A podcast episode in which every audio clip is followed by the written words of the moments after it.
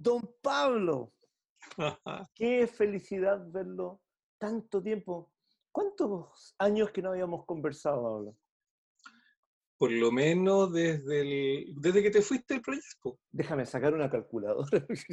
Claro, sí, pues. como Ahí fue la última vez que yo, que yo te vi, digamos, el, eh, Tú estuviste, tú estuviste, me acuerdo, eh, en un punto en donde te estaban pungueando para que tú fueras el traductor de alguno de los invitados internacionales, ¿te acordáis? Sí. Algo hiciste ahí. Fue cuando vino, fue el 2010 vino Gambale. Exacto, ahí estuviste tú. Y creo que también vino, si no me equivoco, o el 2010 o el 2011 vino Wayne Krantz. Exacto, ahí, e, ese fue el último momento que yo te vi y le dejé mi equipo y no, lo entendió. sí. Me acuerdo eso. Pero, pero ¿sabes qué? Pero después nos vimos de nuevo, porque en La Ruca sí. Eh, hubo, un, un, concierto de viola da gamba. Tenís razón, ahí llegaste. Y ahí te fui Tenís toda la razón. Sí. Y fue, y fue maravilloso. eso fue como el 2013, parece. 2013, si no me equivoco. Sí, 2013, sí, sí. Sí, claro. Claro, eso fue. Fue muy bonito. Mm. Muy, muy bonito. Sí, Qué bueno. ¿Cómo partiste con, la música, Pablo? ¿Fue así como ¡ah! de repente o, fue como, como gradual? Mira, Estaba ahí chico. Aquí, aquí, aquí la historia, aquí la historia es súper es súper loca. Yo nunca le, nunca le he pescado mucho porque no, no, no, no tengo ese juego de hacer referencia a mía, ¿te Pero una cuestión de trabajar la composición, que es lo que he estado haciendo los últimos cinco o seis años, fuerte. Me empecé a a enganchar con mi cabro chico, porque tú sabes que la, la, la, la, creación va en que tú le das espacio para que hable tu cabro chico o tu cabra chica, lo mismo. Y este cabro chico me empezó a recordar cosas que yo había visto, vivido y que eran fundamentales. Y me di cuenta de que para mí el fenómeno del jazz es algo súper natural, está en mi ADN. Por una razón básica, resulta que mi papá eh, fue fotógrafo toda su vida, eh, trabajó en la Universidad de Chile, y en esa época, estamos hablando de la década del 60, cuando yo era chico, chico, este, era muy bien visto el jazz moderno, eh, y, en la Universidad de Chile había mucha onda con las personas que estaban volviendo de la Universidad de la Sorbonne a hacer clases, a hacer charlas. Y todos ellos eran fans de Miles Davis, porque Miles estaba en París o había estado en París gran parte de esa época. Entonces, sorprendentemente, mi papá, muy relacionado con el jazz, que siempre le gustó mucho, sorprendentemente empezó a llevar los discos de Miles Davis de esa época. Estamos hablando del Miles del año 64, 65, ¿cachai? Que era moderno, era, era trompeta con, con sordina, el típico sonido que empieza a ser ya más cool, pero un poco más Em, político, si tú quieres. Es, la época del Miles Smiles. Claro, esa, ¿cachai? Entonces, entonces lo loco es que eso empieza naturalmente a llegarme porque se ponían esos discos en mi casa. El otro que estaba a todo chapo en, casa era de Brubeck. Por lo tanto, mi, mi, juego era el cool jazz como el elemento sustantivo y remata con el bossa nova porque también era muy, muy cercano. Te fijas, bueno, el bossa nova es cool jazz, básicamente. Entonces, el tema es que me, me, me, me surge esa, esa, esa, impresión como algo súper sustantivo, súper sustantivo. Para mí eso es como parte de mi repertorio natural. Entonces, cuando yo escucho jazz, para mí es escuchar algo tan propio, tan único, tan simple, tan, tan directo. Ahora, por favor, yo soy muy intuitivo para la cuestión. Yo no he sido una persona rigurosa en el estudio del jazz, no he sido una persona rigurosa en, en las estructuras ni en la forma, a pesar de que entiendo el lenguaje y entiendo por qué algo estudié cuando partimos con el proyecto. Pero sorprendentemente yo no me permití ser un técnico de la cuestión, sino que juego con el juego intuitivo. Es como lo que pasaba con, cuando tú ves las entrevistas de Paul McCartney que dice, yo no quise estudiar música porque no quería perder lo que yo tenía. No quiero saber. no quiero saber de dónde viene esto, yo quiero hacerlo. Mm. Bueno, a veces uno aprende que a veces el mixolidio sirve, entonces lo uso. No sé si cachai, porque resulta así, porque, porque el sonido me lleva para allá, pero no estoy buscando necesariamente las tensiones, no estoy buscando necesariamente el acorde, a mí me gusta más la, sensación de construir de manera genérica, de, una, de, una, forma que es atmosférica, y de ahí me voy encontrando con los territorios. y después le pongo nombre. Es muy, eh, yo diría, es, es, como muy entre pragmático y, y hasta como, hasta fenomenológico. Total, eso es. Es como eso, es. como, es, es, es el, el, entrar entonces en esa dimensión desde, el vivirlo, desde el, desde el hacer. Mm. Exacto, y, y es, eh, eh, es netamente una, una, sensibilidad que me resulta súper cómoda, me mm. resulta súper simple, lo entiendo al tiro. Mm. Bueno, pero yo nunca supe que lo entendía al tiro, eso lo, lo supe después. Yo simplemente lo tengo como historia. Entonces, mira, el tema es que en mi casa toda la vida el arte fue algo fundamental. Mi hermana mayor estudió en la Escuela de Bellas Artes pintura. Mi hermano mayor, el hermano que está al medio, estudió diseño. Entonces, resulta que en mi casa era todo plástica. Desde mi papá acá, todo era plástica, era fotografía, diseño. Y visual totalmente visual. Mm. Y resulta que yo empecé a descubrir que yo era musical. Tenía una memoria pero brutal para todo lo que era musical, retenía fácil las cuestiones. Mi hermano me enseñó una cuestión en guitarra, él era el que tocaba guitarra en la casa, me enseñó a los siete años una cuestión en guitarra y yo la saqué y la podía tocar, la mm. podía reproducir, no tuve problema. Mm. Y jugaba con la guitarra, para mí era algo también natural. Nunca estudié francamente eso, pero era natural. Y, y, en la sonoridad y en la fórmula empezó a ser parte de lo mío. Te fijas, parte de mis parques de juego, digamos, por decir algo. Y lo loco fue que este, mm, más o menos cuando tenía 14 años, ya más Lolo, eh, siempre con las ganas de estudiar música, porque ahí ya me dieron ganas, por, experiencia que había tenido en colegios, no muy buenas, pero igual algo de música, mm. sorprendentemente supe que en el conservatorio se daban cursos especiales para viejos, porque entrar a los 14 años era ser viejo en ese momento. Sí, pues. Tú tenías que entrar a los 7, a los 8, a los 9 y hasta ahí sería, ¿no? No podías entrar después, porque eran estructuras que venían desde, desde la formalidad tradicional pero se abrió este, este momento, te fijas, y a los 14 años hice una colecta con mis tías, porque no tenía plata, obviamente. Entonces mis tías me pagaron, me, prestaron plata y me, pagué la, la, matrícula y me metí casi a escondidas a estudiar guitarra clásica. Al año ya cacharon que yo estaba estudiando guitarra clásica y de ahí para adelante no hubo ningún problema. Pero al principio fue. ¿Y por qué te escondiste? ¿Y por qué escondía? ¿Por qué te escondiste? Porque, mi papá me veía en otra cosa, pues me veía más tirado mm. para la arquitectura, me veía más tirado para cuestiones así que son súper súper arribistas, súper súper dentro de la onda del pensamiento de gente universitaria que, que ve otros territorios que uno no ve. Mm. Entonces la cuestión fue súper divertida porque al final yo me metí a escondida mm. con, el beneplácito de mi mamá y el beneplácito de mis tías que son geniales. Mm. Y, ahí pude, como te digo, empezar a trabajar y empecé a estudiar y estuve estudiando tres años ah, en el conservatorio, de ahí me aburrí y me empecé a estudiar de manera particular con profesores, hasta que eh, se dio la posibilidad de entrar a la universidad. Ahora yo tenía una base de liceo con número, porque yo estudié en el liceo que está aquí en Bustamante, el, el, liceo 8, que en mi época se llamaba el A12, ya se llama, no sé cómo. Y sorprendentemente mi base era muy mala, o sea, mi prueba de aptitud fue muy mala, muy mala.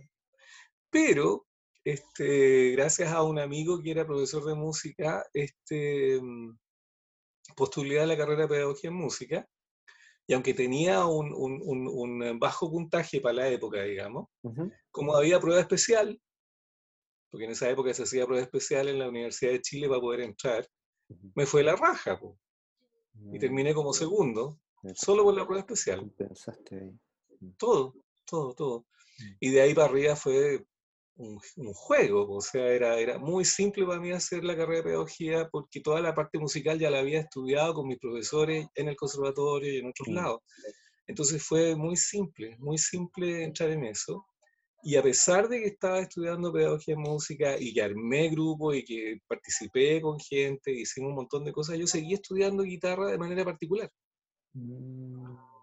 Y en ese proceso de seguir estudiando de manera particular encontré a un personaje que se llama Héctor Sepúlveda, que somos amigos ahora de muchos años, y con él empecé a estudiar la UD y empecé a estudiar música antigua, que me alucinó, porque era un tipo de guitarra completamente distinta, ¿cachai? Imagínate, pura polifonía y llevado, entre comillas, a un territorio que era un territorio histórico y donde yo podía tocar obras que me, me, me empezaron a alucinar que eran básicamente de Ramo, de Bach y algunos otros personajes que son increíbles. Entonces resulta que el lenguaje de la guitarra se transformó en algo múltiple, increíble, brutal. Mm. Y de ahí yo busqué mi propio repertorio y durante mucho tiempo estuve tocando cosas de Piazzolla, de Villalobos, muy tirado para el lado latinoamericano que también me, me alucina. Mm. Me alucinó toda la vida, me, parecía único como, como mm. estructura, como experiencia también es única. Mm. Entonces, así como que se fue dando la cuestión. Ahora, mientras estaba estudiando pedagogía, este, tuvimos un grupo con, con, con, un profesor, que fue mi primer profesor en el conservatorio, que era Claudio Zurita, y con él tocábamos música latinoamericana de nuevo, y tocábamos a Gismonti, tocábamos a Piazzolla, me acuerdo que él tocaba una cuestión de Paco de Lucía, que en ese momento era muy, muy importante. Tocábamos arreglos que yo armé de los Beatles y, esa onda, y, tratábamos como de hacer la, la música más bonita, mm. pero dentro de un contexto un poco más docto, dado que se da, pues esa, esa conexión está en todos ellos. Pues. Mm. Entonces, mira, la, la, experiencia de tocar fue una experiencia súper cotota. Estuve tocando muy fuerte, guitarra de palo, mm. todo ese territorio, toda esa época.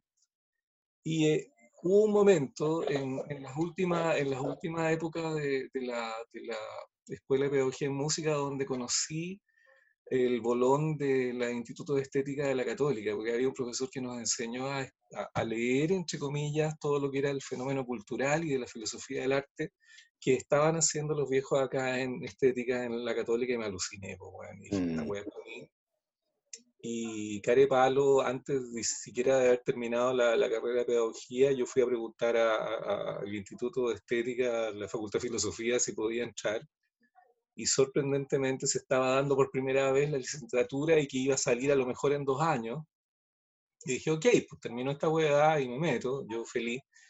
Eh, Ojo que eso ya lo tenía que pagar yo, entonces como estaba trabajando como profesor de música en algunos lugares, yo podía pagarla y eso fue lo que hice.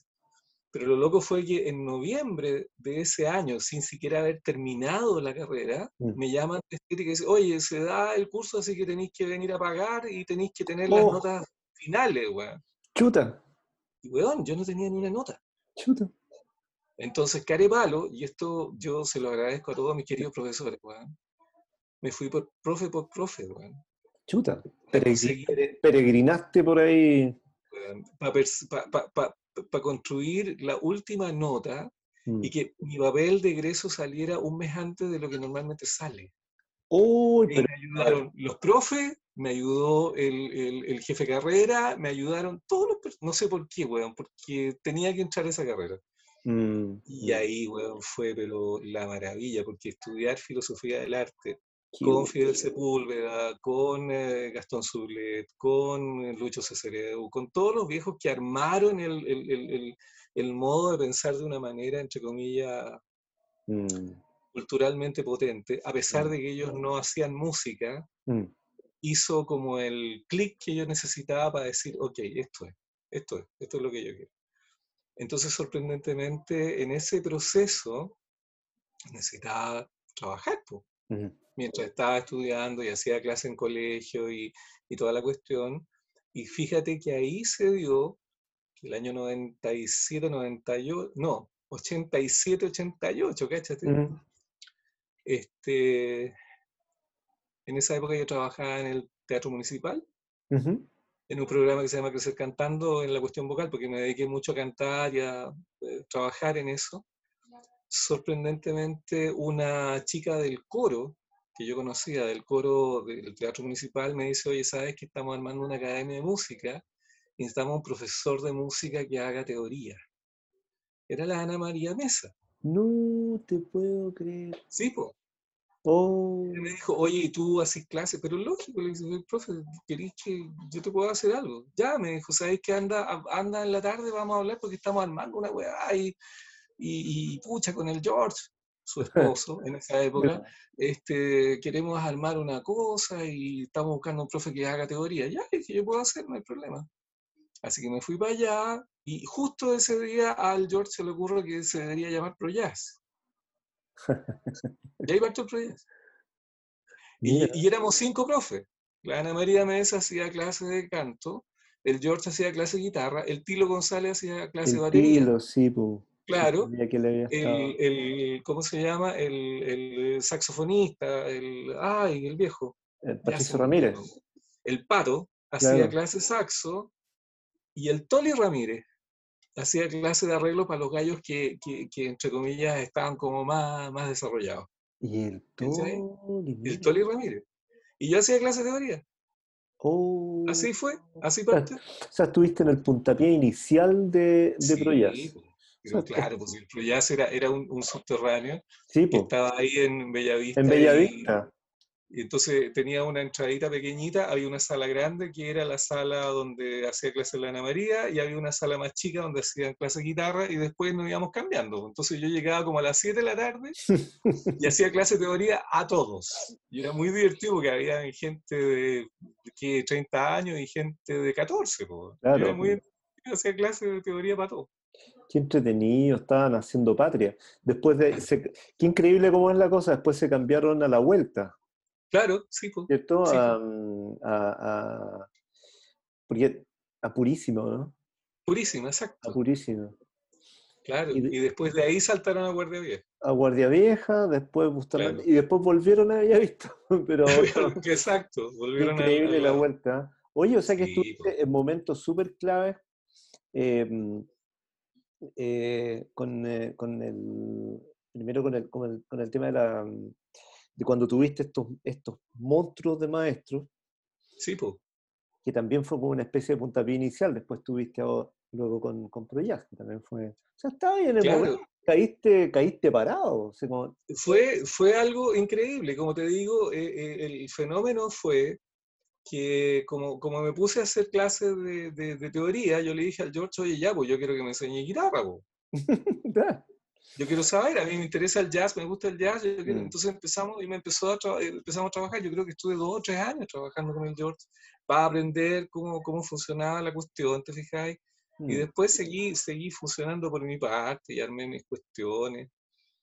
Pero, pero mira, e, e, es que, es que es súper loco porque uno, uno, eh, en esa época que tenía las opciones, tenía las ah. posibilidades, se dieron muchas cosas. Ah fueron muchas cosas una encima de otra. E, en esa misma época, estamos hablando entre el año 85, 87, mm. que fue cuando terminé la carrera de pedagogía en música, 87 y 88, y empieza esta cuestión del proyecto, yo estaba además cantando ya música antigua con un grupo que se llama Extempore, con el eh, Héctor Sepúlveda y, y, mis amigos más cercanos en esa época, entonces resulta que era, era múltiple. Por un lado estaba estudiando jazz y haciendo las clases en el proyecto para, para, esta cuestión. Por otro lado estaba estudiando instrumentos antiguos, estaba aprendiendo a tocar viola da gamba en esa época. Mm. Justamente fue ese momento.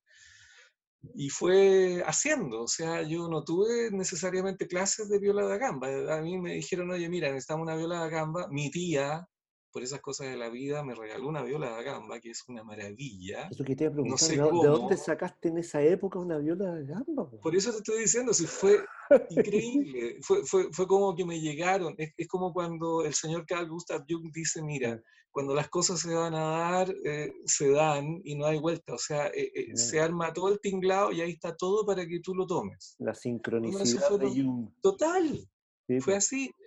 Entonces, sorprendentemente, una tía mía muy querida que vivía en Perú, en Perú había una tremenda em, problema económico, estaba bien heavy.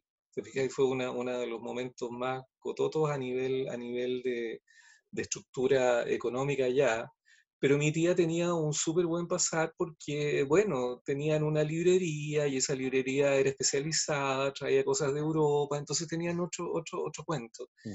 Y ella conoció a un luthier que no le estaba pasando muy bien porque nadie le pedía ningún instrumento. Entonces, como ella lo quería mucho, le dijo, ya, yo quiero que me hagas el instrumento que siempre te gustó hacer y que no has podido. Y el gallo se mandó una viola de gamba. Oh. Entonces, se la pasó a mi tía y mi tía pensó, a ver, ¿quién, ¿a quién se la puedo regalar? Y como venía a Chile, ella sabía que yo estaba estudiando música, llegó a Chile y me dijo, toma, esto es tuyo. ¿Y, se la trajo de allá? ¿Se trajo una viola de gamba ya? Sí, sí, así, oh. así. Y de repente me encuentro con una viola de gamba. Y de repente me encuentro con que un instrumento increíble, no tengo un culo de idea cómo funciona. Entonces por esas cosas de la vida, todavía estaba estudiando con mi profesor de la UD, a mm. pesar de que estaba estudiando eh, jazz, para que veáis tú la locura. Y, le dije, oye, ¿sabéis que tengo una viola de gamba que me acaban de traer? Oye, me dijo, tenía una viola de gamba, pero si nosotros en el grupo necesitamos una viola de gamba, ¿por qué no la traí? Eh, ya, pues. ¿Y sabéis tocar? No, no tengo idea. Ya ahí aprendí porque hay una persona que sabe tocar. Bueno, voy. Y llegué y aprendí a tocar haciendo primeras notas largas porque se estaban pedales para cierto tipo de mm. repertorio y de a poco me fui entendiendo cómo se leía, cómo se armaba y de a poco empecé a tener la idea y en esa época que estábamos con el extempore eh, e, éramos muy amigos de uno de los personajes que manejaba un grupo en, en la Universidad de Santiago que se llama Julio Aravena que era como el manager del grupo Sintagma Músico en esa época. Y estos gallos con el apoyo de la Universidad de Santiago, hacían cursos donde venían profesores internacionales y vino una profesora de viola da gamba eh, alemana. Entonces nos dijo, cabro, porque él nos enseñó, él, sabía tocar viola da gamba, hicimos un taller y, y, empezamos a estudiar con él y ya teníamos varios repertorios y de repente él dice, oye, ¿sabes qué? estamos invitando a una, a una violagambista que viene de Alemania y, quiere, quiere tener personas que quieran eh, estudiar con ella durante una semana, va a estar durante una semana acá, por una semana sobre la música antigua acá que vamos a armar con la Universidad Católica. ¿Les interesa? Pero claro, Entonces, obviamente que llegó esta señora, te fijas, y era muy amorosa, una alemana norteamericana muy divertida. Y tuve la suerte, y esto de nuevo, sincronía, o como tú quieras llamarlo, tuve la suerte de que los chilenos son flojos. Son flojos para levantarse en la mañana. Ah. El taller era en la Casa Central de la Universidad de Chile. Perdón, de la Universidad Católica, o sea, en Portugal con, la Alameda. Y yo vivía en Portugal, pasaba la posta central en una torre. Entonces, Claro, al lado. Entonces, entonces, sorprendentemente, las clases eran a las 8 de la mañana, yo estaba a 5 para las 8 y yo era el único. Por lo oh. tanto, durante una semana, yo tuve clases para mí solo. Oh. Imagínate, o sea, de ahí para arriba, bueno, cualquier cosa de ahí para arriba cualquier cosa. Me enseñó el fenómeno del touch, me enseñó el fenómeno del arco, me enseñó la forma de construir las estructuras básicas, la manera de pensar para poder llegar y no dejar la escoba, toda la cuestión. Mm. Entonces, sorprendentemente, de repente estaba tocando, pero como nunca pensé que iba a tocar. Como ya veníamos con el training, entonces, de ahí para arriba, mi, mi desarrollo con la viola de gamba fue, bueno, vamos a buscar repertorio, voy a empezar a buscar mi propio rollo, voy a ver qué es lo que me engancha y toda la cuestión. Entonces, es súper divertido porque eh, no he sido un músico que haya sido, entre comillas, una persona que haya encontrado eh, en, en, las, en las estructuras tradicionales el mm. fundamento. Mm. Mm. Pero no me importa, porque así como pasa en Europa, tú te subes arriba de un escenario y tocas, eso es todo. No tenéis que tener un cartón necesariamente para que tú te subas arriba de un escenario y mm. toques. Y eso es lo que he hecho toda la vida. Mm. Entonces es súper divertido porque ha sido así.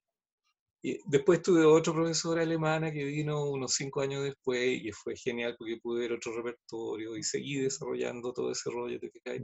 Hasta que llegué por allá por el año 95, 96, a tocar con el Sintagma Musicum el contrabajo de las violas da gamba y con la Silvia Sublet también en su grupo el contrabajo de las violas da gamba. Y tengo varias grabaciones que hicimos con esos grupos, yo tocando contrabajo de viola da gamba, que es un instrumento precioso. Me, alto ahí, alto ahí, entre paréntesis. ¿Me puedes, ¿Me puedes explicar un, un poquitito, siendo un pequeño entre paréntesis, em, la viola da gamba, el contrabajo, viola da gamba, acá me vas a tener que hacer la clase express. No, pero no es problema. Mira, lo, que uno tiene que entender es que hay, hay dos líneas de, de, instrumentos frotados en la historia de la música. Una son la línea de los violines y la otra es la línea de la, la familia de las violas da gamba. Y son familias, porque tú tenés que cachar que el violín, después viene la viola y después viene el cello. Mm.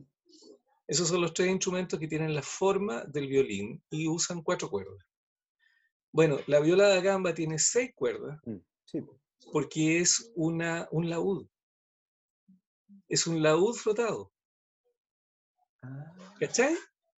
Entonces tiene seis cuerdas y se afina como el laúd. Entonces, la viola da gamba básica es la viola contralto que se afina en sol, igual que el laúd. Después se armó la viola soprano, que está afinada en la primera cuerda en re y la última en re. Tienes que pensar en una guitarra. Mm. La guitarra va de mi a mi, bueno, esta va de re a re, con la eh, tercera cuerda medio tono más bajo, como son las afinaciones del laúd. Mm. Entonces, lo loco del fenómeno es que tenéis la viola soprano, seis cuerdas de re a re, la viola alto, seis cuerdas de sol a sol, la viola tenor baja, que es la que normalmente se hace en concierto, que va en re de nuevo, y después el contrabajo, que es exactamente la misma viola, pero una octava más baja, de re a re. Eso es. Ah. Y el contrabajo de las violas de gamba es el contrabajo. Tiene la forma del contrabajo. Si tú te fijas, el contrabajo tiene los hombros caídos. No tiene la forma del violín. Mm. El contrabajo es una viola de gamba que se le quitaron dos cuerdas y se afinó, entre comillas, como, como las cuatro cuerdas de, de, de, de laudo, de, lo que sería, entre comillas, como una guitarra. Es una cuestión muy loca, pero así quedó. Entonces, sorprendentemente, en la orquesta tradicional, el único instrumento que viene de la viola de gamba es el contrabajo. ¿Y por qué la viola de gamba no, no en, el, en el devenir eh, desde aquella época no, no, quedó integrada, que yo sepa, así como al formato tradicional de una gran... Por una, por una situación súper simple, por su eh, volumen.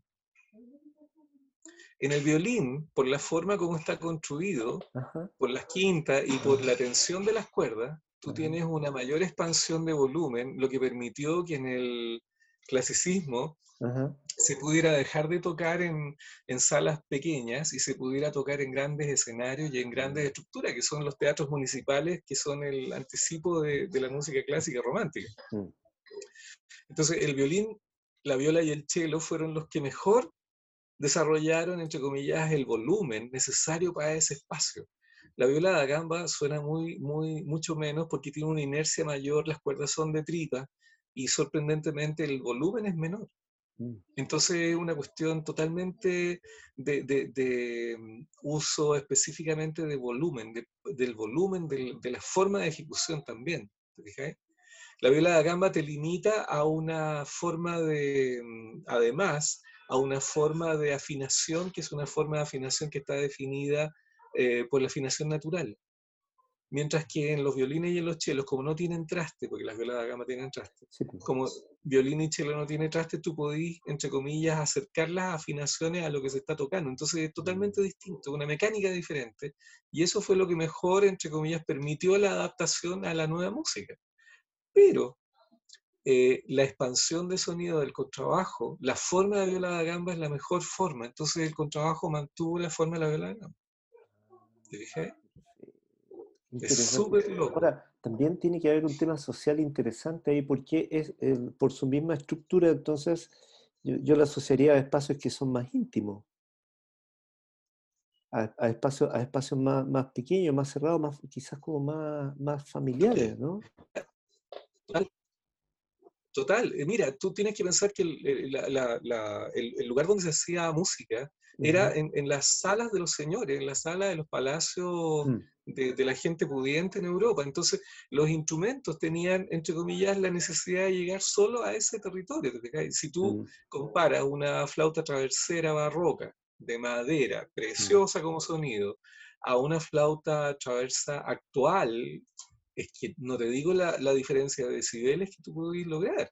Mm. Porque la expansión del sonido de la flauta moderna es, mm. pero de un pito y un filo impresionante a pesar de la altura que tenga la flauta. Mm. Mientras que la flauta traversera tiene un rango de, volumen bastante pequeño, como todos los instrumentos que, que, vienen de esa época. Entonces la viola de gamba también está metida ahí. Ahora, ¿uno le puede sacar guaraca? Claro que le puede sacar guaraca. Y, eso, y eso yo lo hago y, y resulta y no hay ningún problema. Pero eso es porque es un instrumento moderno.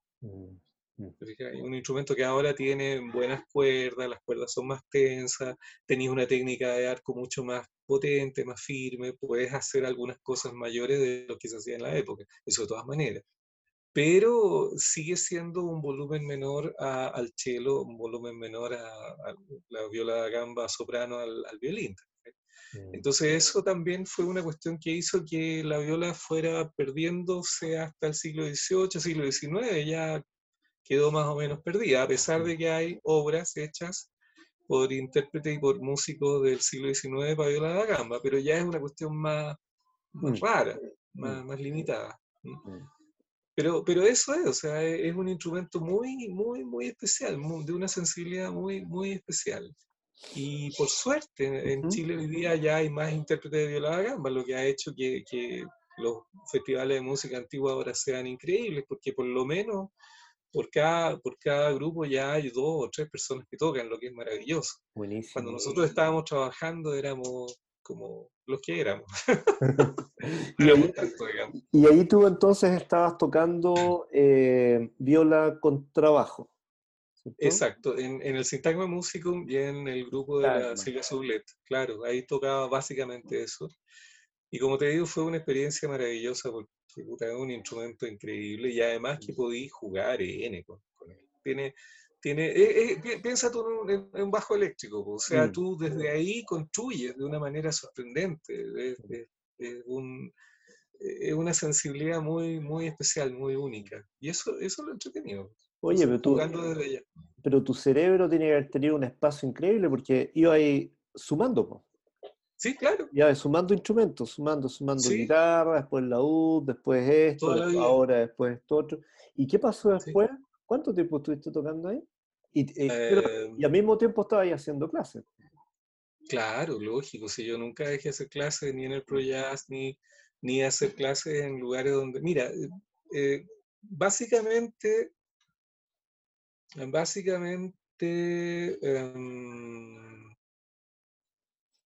el proyecto siempre fue como, como el, el, ancla, donde, donde estuve más tiempo, digamos. Mm. Pero los demás lugares, estuve en la Universidad de las Américas, trabajando y haciendo clases de, de, historia de la música y de cultura musical y de, mm. y de arte para la gente de producción musical y para la gente de acústica. Eh, después estuve trabajando en la UNIAC.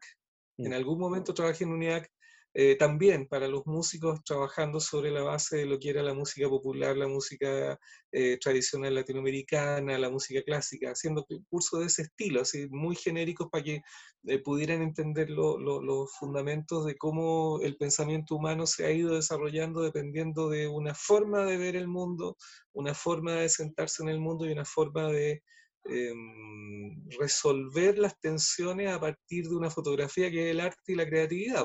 Mm. Entonces, ¿cómo eso se, se, puede empezar a ver? Bueno, básicamente ese es el enfoque que yo le doy. No, no, no, necesariamente se hace eso, digamos, pero a mí me gusta hacer eso porque creo que es más entretenido que tú le muestres que eh, cierto tipo de, de, situación eh, histórica, cultural, no es por la historia, sino que es porque hay una persona que siente de esa manera mm. y ve el mundo de esa manera. Y eso es lo que a veces nos distancia.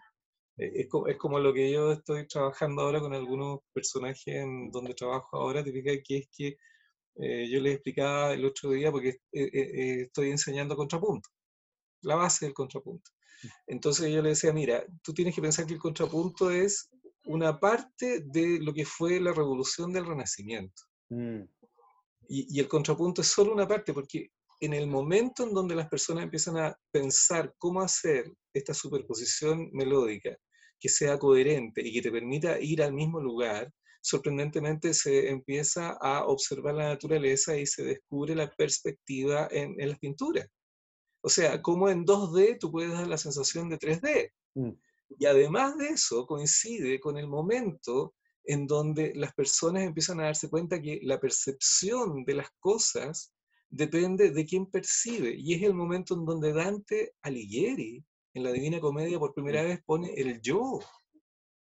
Nunca antes en la literatura había aparecido el yo, o sea, yo que percibo el mundo. Hasta ese momento la, la, literatura había sido una especie como de fotografía o una narración de los hechos. Mm. ¿ah?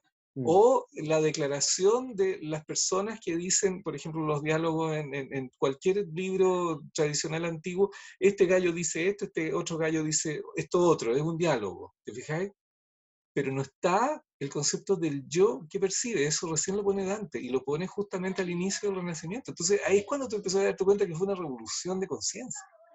Pero ahí, ahí, y hay un cambio de paradigma, entonces por lo tanto. Total, total, total. Por eso es que la gente empieza a construir de otra manera, pero, pero a necesitar de otra manera. Pero qué interesante, pero qué interesante el correlato, porque sí, pues efectivamente la perspectiva aparece en esa época y, y y, aparecen los distintos planos. Exacto. Porque tú estás viendo, por ejemplo, una obra de Renacimiento y ves que allá atrás sucede algo y hay otra cosa por allá a la cresta que sucede otra claro. cosa a la cresta. Entonces, no, qué interesante, claro. No es unidimensional, es multidimensional. Cuando tú empezás a leer lo que escribió Leonardo respecto de lo que, entre comillas, es la creación de una, mm. de una, de una pintura, es mm. como si estuvieras leyendo un guion de cine. Mm. El gallo está hablando de la acción, la actitud y del objetivo de cada uno de los personajes. Entonces, cada uno de los personajes tiene una especie como de subtítulo. Sí, eso es lo impresionante de la última escena. Mm. Los 12 pelotudos tienen una reacción a lo que se supone está diciendo el pelotudo mayor que uno de ustedes me va a cagar. en, la, en la mesa, ¿cachai? Todos los gallos tienen su subtítulo y, eso lo pintó Leonardo porque su concepción era casi cinematográfica. Mm. Entonces, la potencia de esa nueva, entre comillas, visión tiene que ver con que los gallos habían superado en su conciencia algo que los tenía arraigados en un solo plano. De repente los gallos empiezan a darse cuenta que hay dos, tres o cuatro planos y los gallos lo ponen a hacer. Entonces, no es raro que la música haya tenido esta apertura, ¿te fijáis? Que había sido un experimento e, en, la escuela de Notre Dame en París de unos monjes locos, de poner dos voces y después tres y tratar de hacer algo. De repente la cuestión, ¡guau!, explota y toda la gente acepta eso. Dice, eso es bonito, eso es bonito, está bien, eh, quiero más. Pero, pero, es porque hay una revolución en, en la conciencia, es lo que está pasando hoy día. Mm. Hoy día estamos parados en un renacimiento, estamos parados en la revolución de la conciencia y eso no hay vuelta que darle. O sea, el solo hecho que tú digas, oye, ¿debo creer esto? Mm. Hace 10 años atrás, 20 años atrás, tú lo creías todavía, o sea, tú creías en la concertación. Hoy día tú ya lo enjuicias y dices, ¿tengo que creer esto? Mm. Bueno, esa es la revolución de la conciencia nueva, o sea, tú ya te diste cuenta que hay una segunda una un segundo discurso, que es el discurso no dicho. Mm. Oye, esto es súper importante, ¿ah? porque el señor, otro de los profesores que tuve en estética, mm. que es Felix Schwarzman, uno de los pocos filósofos en Chile, hablaba de esto. En esa época, estábamos hablando de la década del 50-60, cuando él empezó a escribir estos libros, él decía, y él hablaba del trasver, él, siempre nos explicaba en la clase que tú ves lo que ves, pero sorprendentemente también ves lo que no te dicen. Y él tenía muy claro eso. Tú dices, cuando tú ves algo, acuérdate, siempre ves lo que no te dicen. El problema es que nosotros fuimos muy lineales y solo pensamos en que lo que decían era el cuento. Hoy día estamos preparados para leer lo que no nos dicen. Eso es lo bonito. Pero este viejo lo escribió hace casi 50 años. Pero qué, interesante. Y, y súmale además eh, esta suerte de tecnósfera que hemos creado. Total. Pues. que es, que es mechas de significados, no es uno, son múltiples. Entonces, lo loco del fenómeno es que para las personas más adultas, mm. pensar múltiplemente es muy complejo, mientras que mm. los cabros ya lo saben, ya se lo pusieron. Mm. Ya viven en la multiplicidad y no les importa. Son los primeros en aceptar la diversidad, porque ellos ya se dieron cuenta de la diversidad. Pero en, en, una sociedad tan tremendamente unívoca y uniformadita, tratar de hablar, entre comillas, en campos diversos y aceptar que esos campos diversos son parte de la realidad y que ahora son fundamentales en la realidad, es lo que nos tiene, entre comillas, chocando con, con, con, las estructuras que no dan cuenta de esa diversidad. Pero, es interesante porque cada, cada, cada época, si uno mira para atrás, cada época, claro, viene el cambio, pero el cambio también implica una resistencia feroz. Total. Total, pero si eso es. Eso es, en la negociación mm. del porcentaje de personas, entre comillas, que aceptaron esta revolución y los que no quieren esa revolución porque mm. le, da les da lata, o porque son flojos, o mm. porque no, no quiero, tú podés ver todas las posibilidades de la resistencia. Claro.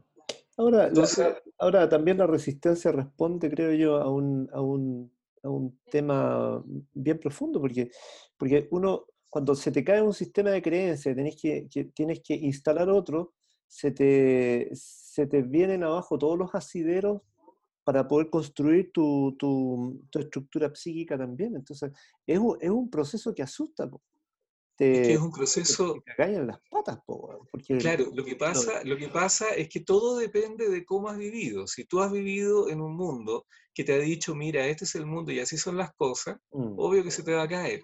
Pero si mm. tú has vivido en un mundo que siempre ha sido cambiante, mm. el nuevo cambio no te problema. No te problema. Es como una vez que me preguntaron, oye, ¿qué te parece la crisis que estamos viviendo? Y dije, oye, bueno, yo toda la vida he vivido en crisis. claro. O sea, déjate lesear, toda la vida ha sido una crisis, ah, ¿entendí? Mm. Yo me acuerdo de que chico, que siempre había una tensión porque siempre no era posible, no era esto, no. Mm, de hecho, mm. en mi, en mi, en mi, en mi vida son muy pocas las cosas que yo logré, entonces por eso es tan extraño que de repente llegué la viola gamba, llegué esta otra eso fue un regalo, porque nunca había ocurrido, nunca me había pasado, nunca habíamos sido eh, posibilitados para ese tipo de cuestiones, porque, repito, siempre vivimos en crisis. Entonces, entonces es súper divertido porque es paradójico. Mm, entonces, cuando tú has vivido toda la vida desde la marginalidad o en una crisis o como se llame, mm.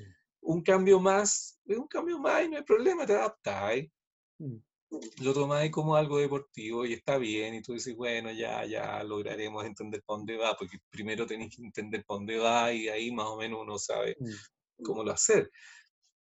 Pero si tú tienes un mundo súper estructurado y súper cuadradito que te por todos lados te han convencido que es así, mm.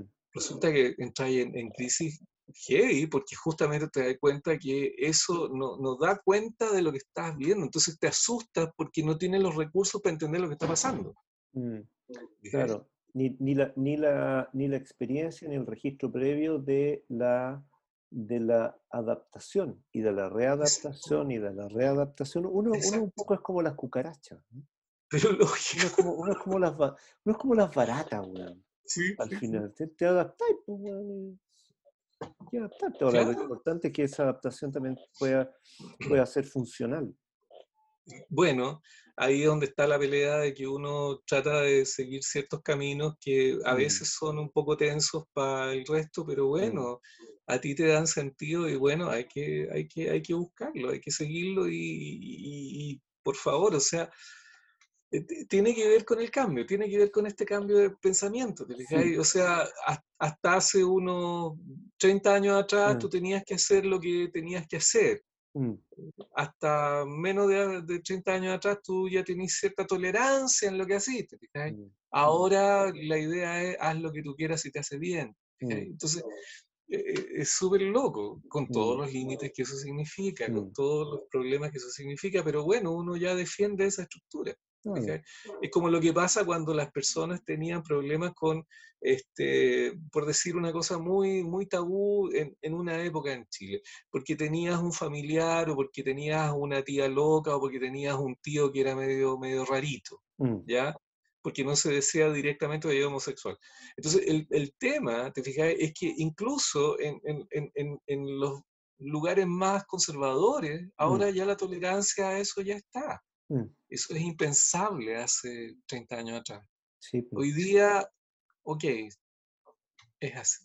Mm. Entonces, ese, ese cambio es alucinante, pero es un cambio que tiene que ver con hasta dónde tú, entre comillas, tuviste un mundito súper cuadradito en donde todas las cosas estaban ordenaditas. Uno sabe que el mundo no es eso y las cosas no están ordenadas. Uno sabe. Pero por ahora están ordenadas. Por ahora puedo entenderlo como orden, pero por ahora. Pero el conflicto es algo que, no, que nos acompaña siempre, y parece que de pronto, de pronto como que, como que el ser eh, humano, no sé, o quizás cultural, no de todas las culturas, pero por lo menos de esta, yo siento que hay una, ha habido una cierta rehuir el conflicto, o sea, como el conflicto es terrible, bueno, la naturaleza es conflictiva, todos los cambios son conflictivos. Cuando querías sacar una nota en la viola de la rampa, tiene que haber un conflicto entre el arco, entre el arco y la cuerda. Total. Si no, si no la serrucha, no hay nota, Entonces... Exactamente. Sí, ese es el punto. Entonces, entonces, si uno sabe que la naturaleza de las cosas es que va a haber una fricción que puede ser mayor mm. o menor. Mm. Eh, mientras uno sepa eso, uno dice, ok, bueno, me está tocando en este momento aguantar esto, está bien, mm. ya, ya vamos. Pero claro, de repente, de repente uno, uno cae en el juego de seguir pensando que es un poco lo que pasa ahora, te fijas que uno tiene la tendencia a tratar de vivir en una normalidad que no existe. Y eso, y eso te hace de repente mal, porque mm, no, pues no se pueden hacer ciertas cosas, no están pasando las cosas que deberían pasar, no estamos logrando lo que teníamos que lograr. Mm. Y más encima estamos parados porque como músico no podía hacer ninguna cosa y la música cuadrito, ok, bueno, ya, pero mm. también, también no es lo óptimo. Entonces se resiente mucho tu, tu, tu, pega por eso, ¿te Entonces ahí es cuando te empiezas a darte cuenta, aquí deberíamos tener otra cosa, obvio, Obvio que tenemos que tener otra cosa, pero, pero el tema es que uno tiene que saber que estamos viviendo algo que es absolutamente único, histórico, nuevo y que la readaptación tiene que ser para que podamos construir algo que sea coherente cuando salgamos de esta. Mm, pero tiene que te permita. Claro, pero ahora creo igual que es necesario en ese sentido como juntar una masa crítica, porque igual, porque igual se es proclive a hacerse los hueones. Exacto.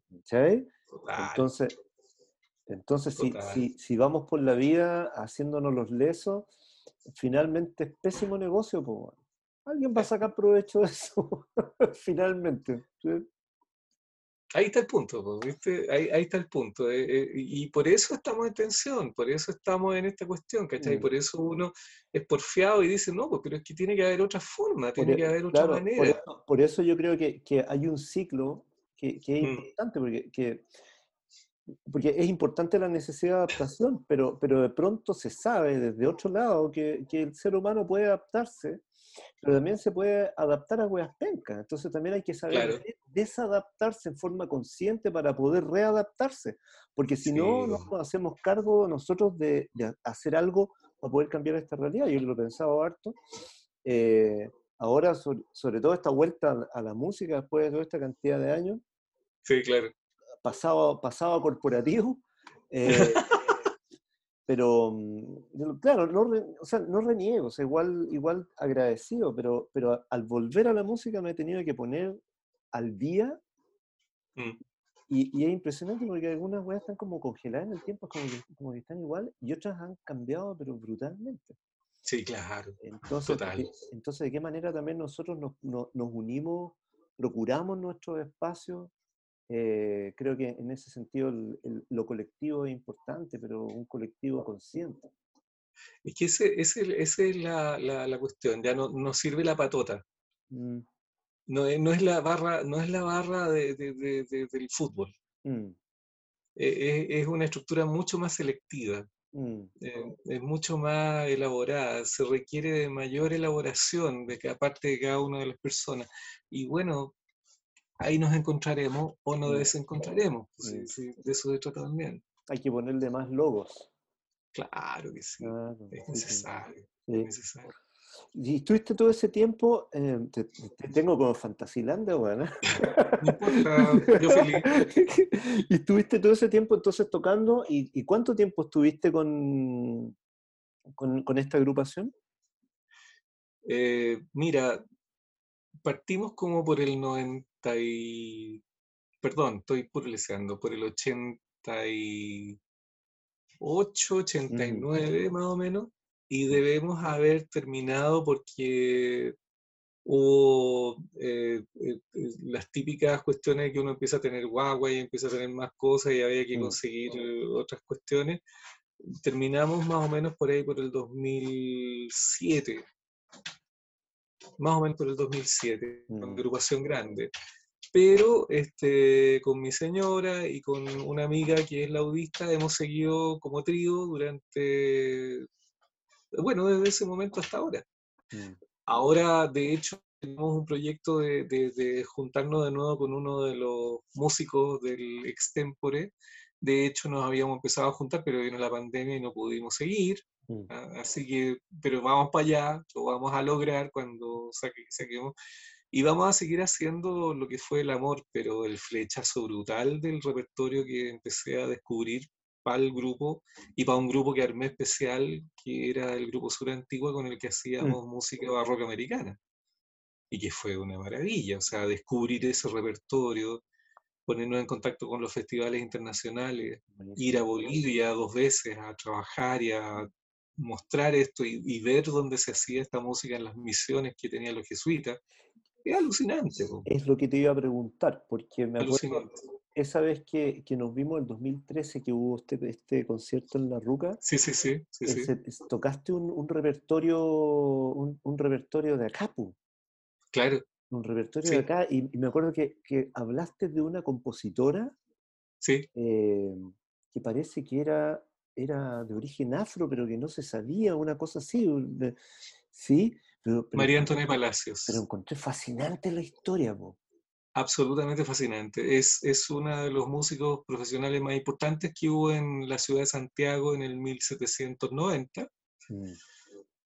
Y resulta que se descubre un libro. Este, e, este libro ahora uno lo puede encontrar porque está en la Biblioteca Nacional y lo abrieron como facsímil, así que ahora podemos entrar a él y es maravilloso. Oh. Es el libro sexto de María Antonia Palacio y lo loco del fenómeno es que Guillermo Marchán, que fue el que descubrió ese libro eh, cuando era Lolo, cuando estaba estudiando en el conservatorio, lo descubrió porque los curas lo estaban votando en, eh, la iglesia Recoleta franciscana, en el monasterio que hay ahí a la entrada de Recoleta. Mm. Como este gallo dormía ahí porque no podía volver a Valparaíso, dado que estaba estudiando piano en plena dictadura.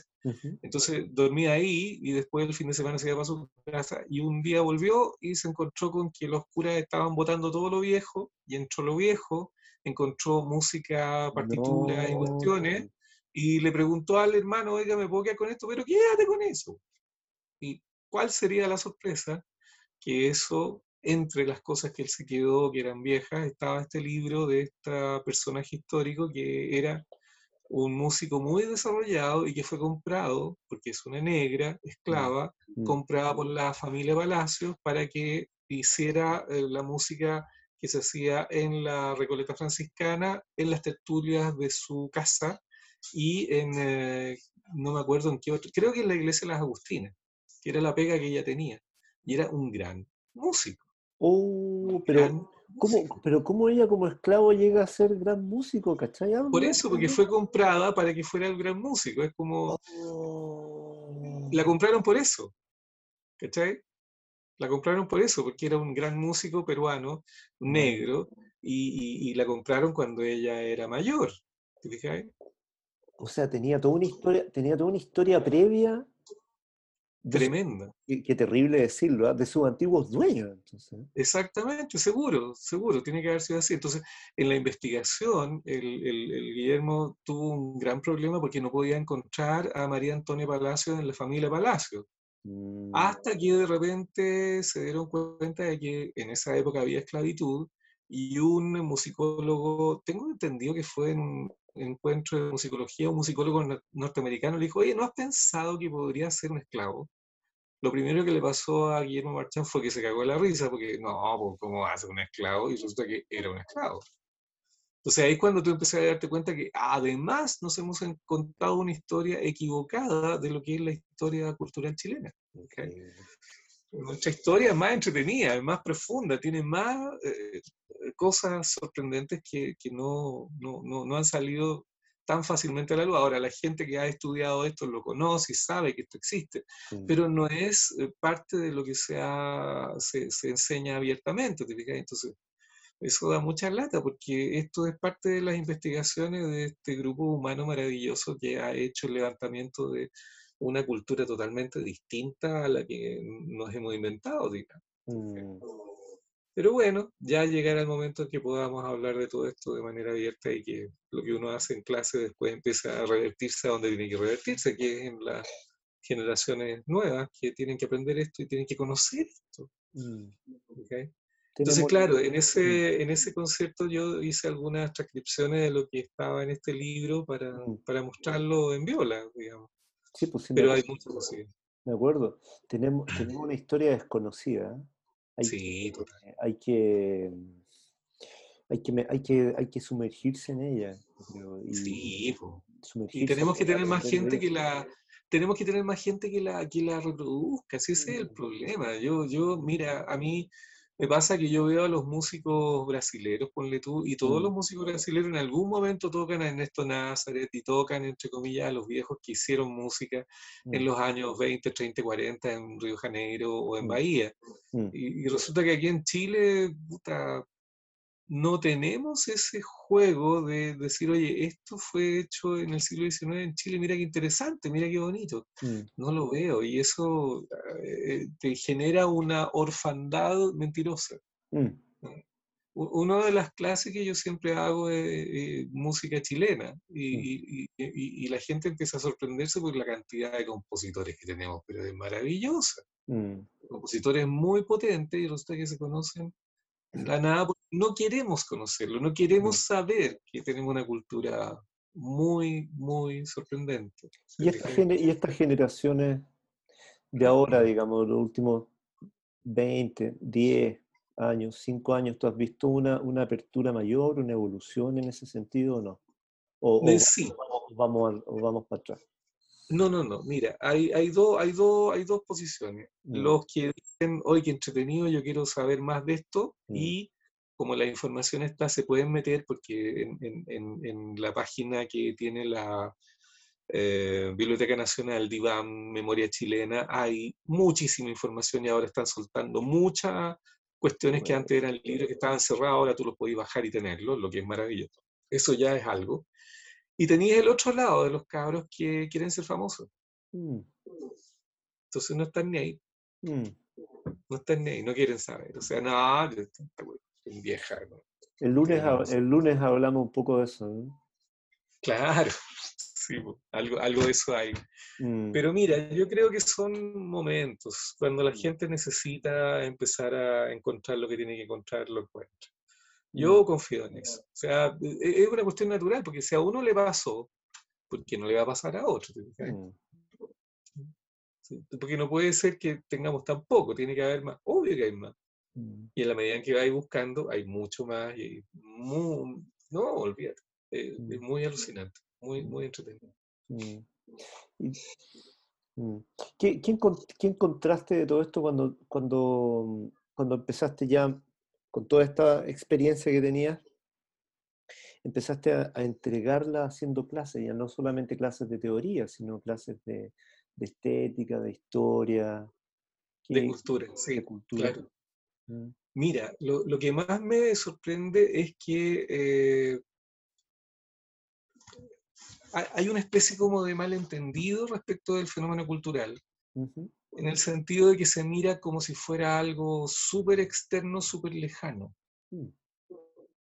Y esto que para mí está vivo y, todo lo que, lo que te decía antes, todo lo que tú descubres de la estructura cultural mm. es una persona que tuvo una forma de conciencia que vio y percibió la historia y, el mundo de esa manera. Pero es una persona viva. Eh, mira, eh, me pasa una cuestión terrible. Yo, yo tengo ese problema. Cuando a mí me dicen, oye, pero si Gustavo Cerati está muerto, a mí mm. no está muerto. Mm. Cerati no está muerto. Mm. Yo lo encuentro en YouTube, yo lo encuentro en sus grabaciones y él está vivo. De la misma manera que para mí Beethoven no está muerto. Yo escucho la obra de Beethoven y está vivo. No sé si entiendes la maravilla esa sensibilidad, ¿cachai? Es la que a mí me importa, que la gente se dé cuenta. Cuando tú te pones a leer, entre comillas, a una persona que escribió en el año 20, esa persona está viva y te está contando algo que para esa persona fue fundamental. No estaba tratando de ser bestseller. Mm. No estaba tratando de envolarte la perdiz. No es una, una película de monos. No es, mm. no es las películas que llegan ahora de Marvel, ¿cachai? Mm. En donde te muestran un mundo. Aunque, ah, mira qué maravilla. Y parece juego video la mm. Y tú te cansás y a la segunda escena ya te cansaste porque ya la viste, ya has visto siete películas con eso. Entonces, la cuestión es a ver qué, qué, qué elemento eh, de, de, de, Industrial Light and Magic de, Lucas ponen aquí que no pusieron en la otra para que sea más espectacular. Porque son, porque, porque, son, porque son franquicias y porque su propósito es, otro, es distinto. Por eso te digo. Entonces, entonces estoy tan cansado de ver Revista de Mono mm. en, en, película. Mm. Porque es un, es un cuento tan tremendamente manipulador de la, del mundo económico norteamericano que no mm. pelota. Claro, puede ser emocionante en un momento, pero cuando tú empezás a ver, eh, no sé, el, el, devaneo de Iron Man, ¿cachai? Sus mm. problemas eh, existenciales por el tener, no tener, el sentir y no sentir, tú dices, ya me está agarrando por el deseo. O sea, ya, una cosa más entretenida. Hasta, hasta la película de Shrek era más entretenida. ¿Cachai? Sí. Entonces, entonces cansa esa cuestión porque es tan norteamericana. Nosotros conocemos tan bien a los norteamericanos, lo mm. tenemos tan calzado, ya entendemos tan bien mm. el fundamento de su, de, su, de su lavado de cerebro para los demás países que, que somos provincianos y que queremos ser como ellos. Ya, ya me cansé. Mm. Pero cuando tú leías Kafka, hay otro mundo. Ese mundo de Kafka es un mundo muy cercano al chileno. Entonces, e, es ahí cuando cambia el fenómeno, porque entonces me, encantaría que la gente tuviera esa conciencia de decir, oye, un momento, Marvel es Marvel, pero Kafka. Ese gallo vale la pena, porque ahí había algo, y yo no entiendo, pero no importa que no lo entienda, yo siento esa sensibilidad de este gallo que está agobiado con una estructura que eh, genera una fricción con la realidad que es muy compleja. Ahora, bueno, esa fricción es, la, es mi fricción. Mm, ahora, ahora ¿cómo, cómo se crea acceso y, cómo, se, cómo, se, cómo, se, cómo se propende valor a, a eso, a, a, Kafka, a, a, otras cosas? ¿Cómo, porque también tiene que haber un, un, como, siento, como una, una, voluntad detrás de poder acercarlo a quien de pronto no tiene acceso a esa weá, pero también, pero lógico. de nuevo un excelente negocio que no tengan acceso. pero obvio que sí, pues ese es el punto. así como mm, excelentes meters que mantenerlos sin acceso. Es que, ahí está el punto. E, el punto está en que desde el momento en que, en que nosotros accedemos a un mundo tremendamente eh, manejado por los este, mm, mercenario, manejado por los, por los mercaderes, mm.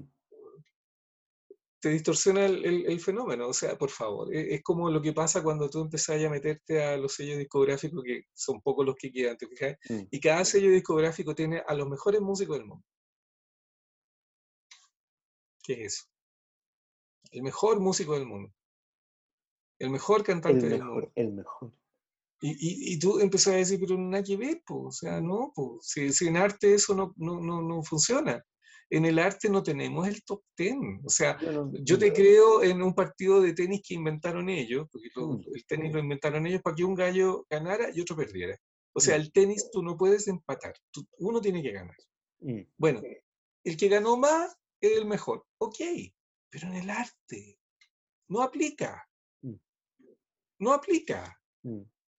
No, no, es, no es una olimpiada eso. No, o sea, por favor, eh, eh, es, como cuando de repente tú ves estos programas divertidos en donde sale el guitarrista más rápido del mundo que puede tocar semifusa, weón, en ah, un segundo. Mm. Y qué bueno, ya, genial, qué bonito. Pero, vende, No sé. Vende, me, me, da la impresión de que, de que... Pero no hace música, por, favor. Ah, pero eso, claro, pero eso, claro. ¿Qué va a vender? ¿Qué va a vender si no hace música? O sea, por favor, mm. Miles Davis toca dos notas y te deja hecho mierda. Mm. Dos notas. Mm. Y te echa mierda, y tú escuchas miles de notas en un segundo y, tú dices, ah, qué bonito. a mí como todo. Y ya. Eh, eh, ¿Cachai no? Entonces, yo creo que el, el, tema que hay acá es que las personas tienen que tener confianza en lo que sienten. Mm. A mí me pasa una cosa muy extraña, la gente no se convence de que esa sensación que tiene es real. ¿ah? Le tiene que preguntar a otro, oye, oye, pero ¿es bueno este gallo? Pero, pero, pero pregúntatelo tú, si tú sabes. No tienes por qué preguntarle a otro si es bueno esto. ¿Qué sientes tú? Entonces, mm. yo, yo creo que la reeducación en las personas es aprender a confiar en lo que sientes aprender a confiar que tú tienes las herramientas para poder percibir de la mejor manera eso. Y si tú sientes que, no sé, por decir algo, eh, Batman es una revista de mono, qué bueno que lo sientas. Mm. Qué bueno, porque es una revista de mono. Mm.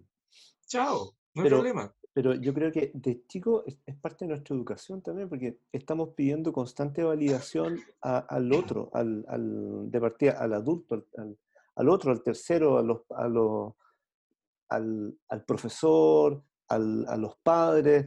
Eh, estamos en constante como, como, como necesidad de, de, que me validen. Entonces, si, yo, si lo que yo estoy sintiendo es válido o no, es una cuestión muy terrible al final, porque es, es muy, como, es, es, como muy, muy, como muy castradora de de, tu, de, de, tus propios sentimientos y tus propias apreciaciones genuinas. Entonces uno no, no, puede ser sin prejuicio. Tengo que estarme referenciando todo el tiempo si es que acaso esto que estoy sintiendo, porque es, fíjate dónde me estoy tocando. sí, lógico. Lo que estoy sintiendo es correcto. No es ni correcto ni no es correcto, es lo que es. Lo estás sintiendo bacán. Entonces, chucha, no me puede gustar y ya. Está bien. Claro, pues, ¿Te gustó? Pues, exacto, es que, es que ese es el punto, o sea, la validación mm. externa, mm. es lo que Claudio Naranjo decía que era el gran problema que tenía, entre comillas, la cultura que nosotros vivimos, como mm. nuestra cultura ha maltratado tanto al niño. Exacto. Sí. E, en, esa, en ese maltrato está entonces, si, si yo no soy, yo no me valido a mí mismo porque la cultura no me valida, Mm. Entonces tengo que estar siempre dependiendo de la mirada de otro para poder existir. Mm.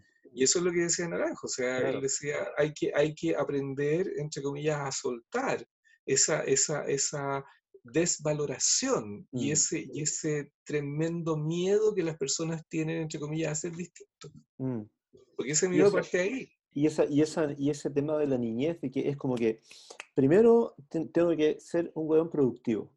Claro. Si no soy productivo, no existo. Y segundo, esta cosa de la niñez es transitoria, entonces vamos rapidito, rapidito. Mientras más rápido pase y salgáis de esta weá, esta weá inútil de la niñez y te transformé en un weón útil, estamos. Así que no te podéis quedar pegado, pues weón. Mm. Y, es heavy, porque, cada vez más vas, eh, tu, tu, niñez es como que te la van cercenando, te la van cercenando, va cortando, va cortando, va cortando. Y, mm, el otro día pensaba, fíjate ¿ah? cómo, es el lenguaje. Cuando mm. uno dice tocar un instrumento, en inglés es play. Exacto. Es jugar.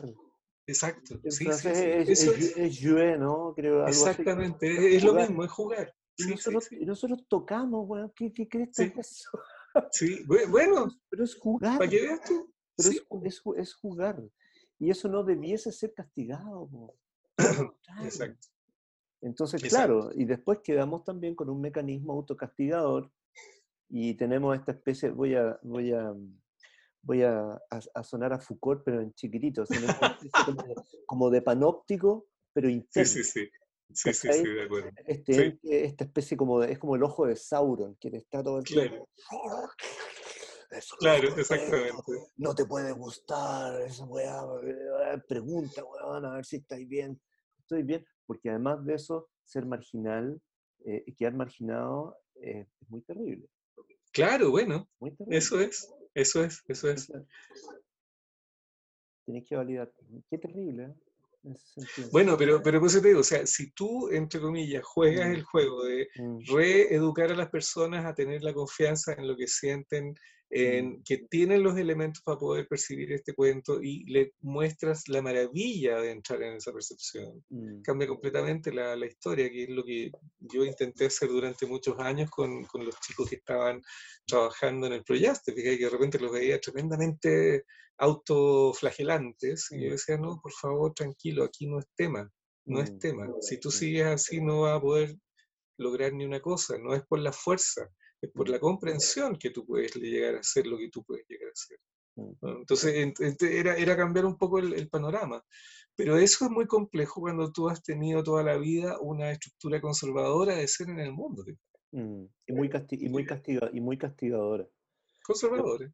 Claro, porque yo, pienso que el, el, cuando, cuando, hay, cuando hay propósito eh, y, un, y un, un, propósito genuino y sano, hay disciplina, pero no es esa disciplina castigadora, es esa, es, esa, es ese, ok, voy, voy para allá y es, y es bacán y no, y no está asociado a lo, a lo rígido ni, ni al sufrimiento, es, es amor, es amorosa al final. pero sí, po. Pero sí, pues esa es la cuestión. Esa es la cuestión. Pues. Entonces, el problema es que uno se demora mucho rato en re, eh, eh, conectar con eso. Mm. Pero lo bonito es que uno puede reconectar si sabe que, que, eso es posible y eso existe. Y además, investigas en artistas y te das cuenta que su trabajo fue justamente ese, fue el mm. reconectar en el proceso. Y por favor, desde Picasso para acá lo han dicho. Así no, no, no, es una cuestión nueva, no es la panacea, esto se sabe hace mucho tiempo. Lo que pasa es que la cuestión está en que tú tengas, entre comillas, el territorio y la libertad para decir, ok, yo voy para allá, me da lo mismo lo que pase para este lado, yo voy para allá. Mm. Y, es muy divertido porque cuando tú empiezas a escuchar lo, que dicen tus iguales respecto de, eh, pasan cosas muy divertidas. A mí me pasó toda la vida que eh, yo no pertenecía al grupo donde yo estaba, porque para la gente que trabajaba en la cuestión coral, cosa que yo trabajé muchos años, yo era un muy buen músico popular. Para los músicos populares yo era un buen músico clásico. Para los músicos clásicos yo era cualquier wea, o sea. Entonces, era muy divertido porque, porque claro, o sea, hay, hay cierto nivel de, de límite cuando mm. tú, entre comillas, eres una persona que de ser tan curioso y de permitirte hacer tantas cosas, de repente te sales de la norma, te sales de la regla. Mm. Y, y, y, lo natural en, en, un músico es que sea múltiple, no que sea unívoco, ¿te fijas? Y mm. eso es lo natural, o sea, si tú tocas cuerdas, tú tocas todas las cuerdas. Mm. ¿Entendí? Es así de simple. Tú, tú, tú, tú manejas una guitarra, pero por favor, con la guitarra vienen así la cantidad de posibilidades de nuevas afinaciones, nuevas estructuras, nuevas formulaciones, porque te vaya a limitar solo a una estructura. Entonces, mm. eh, parte con eso, que es el juego, el juego de encontrar, el juego de darte cuenta que, oye, esto rinde, mira, y este tiene un color distinto y va para otro lado y genera un territorio tanto y te puede... Y bueno, eh, tú sabes que eso ha sido la revolución de la música post, este, la fusión al, world music, como le llaman ahora, que es usar los referentes que hay históricos, étnicos, mm. um, y, es alucinante, porque cuando tú tienes un paisaje que, va hacia estructuras que son tradicionales en diferentes lugares del mundo, sorprendentemente se te abre un, panorama mm. no solo sonoro, sino que se te abre un panorama y un paisaje, pero que es súper, súper sorprendente. Mm. ¿Y por qué no usarlo pues, si somos hijos de la Tierra, de, mm. este planeta, y ya estamos en una cultura planetaria? ¿Cuál es el problema? What is the problem, digo yo. Mm, mm. Sí. O sea, eh, sí, ahora cuando, cuando uno escucha eh, como, como música que viene eh, voy a llamarle ancestral, a falta de, de, de que se me ocurra otra cosa. Yo siento que hay como una especie de línea editorial que subyace ahí, que uno dice, oh, sí, es como, eh, sí, es de, es de un contexto, de un tiempo, de una geografía que está a 15.000, 20.000 kilómetros de distancia eh, y, y, en X tiempo determinado. Pero hay algo que me llega igual. Sí. Hay, algo ahí que, que, que, de alguna forma me pertenece. No sé cómo, cómo Sí, sí, sí, sí, de todas maneras. Es que, es que mira, esto tiene que ver con el inconsciente colectivo. Ah, volvemos a Tú enganchas, claro, tú, tú enganchas de mm. repente en atmósferas, que mm. son atmósferas que eh, necesariamente te llevan a un territorio que es un territorio místico. Mm. Ahora, ¿cómo se vive esa mística? Depende de cada persona, pero tiene que ver con una mística, ¿te fijáis? Que te aúna dentro de un plano de referencia positivo, valórico, en confianza, mm. colectivo. Mm. ¿Fijáis o no? Mm. Porque básicamente la música que viene de territorios que son, eh, entre comillas, de hace 12.000 años, 7.000 años, 5.000 años, era música que estaba dentro de un núcleo cultural que se llama mágico Mm. este, mm, eh, étnico, eh, mítico, en donde era eh, como, como una estructura completa, que era la danza más la música, más la cosmovisión, más... Mm. A mí me pasa que cuando yo escucho el guayno, me deja la escoba.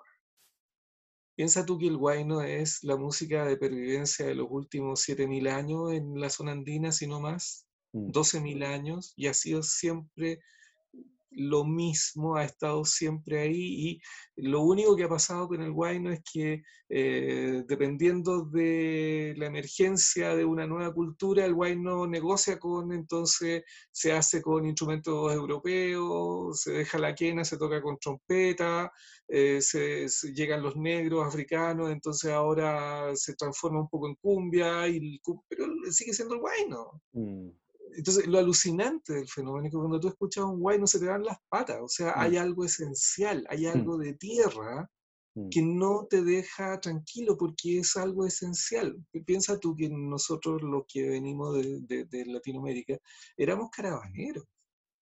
Nosotros agarrábamos, entre comillas, el camino sabemos que el camino del Inca se le llama porque fueron los últimos que lo usaron, mm. pero el camino del Inca fue anterior a los Incas, te fijas, y se usaba por toda Latinoamérica. Entonces la gracia es que los gallos cuando tenían que ir para el norte, bueno, se subían al camino, llevaban su llama y nos íbamos caminando para allá. ¿Y cómo caminábamos? A ritmo de guayno, chan, chan, chan, chan, chan, chan, y ahí está. Ahí. Es así esencial. Mm. Así de básico. Entonces, yo tengo la sensación que eso está en nuestra memoria genética o mm. en nuestro inconsciente colectivo o como se mm. llame. Sí, a, mí, a, mí, me pasa, por ejemplo, cuando, cuando escucho pum, pum, pum, pum, pum, yo, imagino, yo imagino en otro lado alguien así como escapando, eh, escapando el león en la sabana. Total. Total. Tenía el paisaje tenía el paisaje, ¿cachai? Entonces, yo tengo la sensación de que eso tiene que ver con, con nuestro inconsciente colectivo, o sea, de mm. alguna manera, el inconsciente colectivo se ubica y sabe. Mm. Entonces, si tú abrís la puerta y jugáis con eso, yo creo que mm. los recursos se empiezan a ampliar de una manera increíble. Mira, hay una cuestión que a mí siempre me ha llamado la atención. En Europa, en la música clásica, cuando hay algo que no saben de dónde viene, inmediatamente lo llaman gitano. Inmediatamente lo llaman gitano. ¿ah? Porque para ellos los locos son los gitanos. Entonces es súper loco porque, por ejemplo, en los conciertos de violín de, de, Beethoven, que son bastante duros y de repente son bastante... Beethoven lo que había hecho era que había ido a ver a gitanos que tocaban de esa manera. Entonces lo usó. Entonces mete ciertas eh, cosas que para la época eran, uh, lo que hizo el maestro. Pero claro, el huevón estaba, entre comillas, haciendo fusión, lo que pasa es que la gente no se daba cuenta, pero es muy gitano. Pero también pasa en Europa, que mm. como no entienden, entre comillas, de qué están hablando, lo llaman gitano de la peor manera. Por ejemplo, el fenómeno del Django Reinhardt. Mm. que Django Reinhardt lo que estaba haciendo era, entre comillas, música de Louis Armstrong que le enseñó cómo se hacía, mm. Django Reinhardt está haciendo lo mismo que hacían en Nueva Orleans, lo que pasa es que no tenía tuba, no tenía, tenía simplemente guitarra, entonces bueno, la mejor forma de hacer el stride piano es hacer la guitarra tun chat, tun chat, tun chat, tun chat, y la misma forma de tocar del señor eh, Louis Armstrong acá lo hizo Django Reinhardt en guitarra, entonces obviamente que suena algo raro.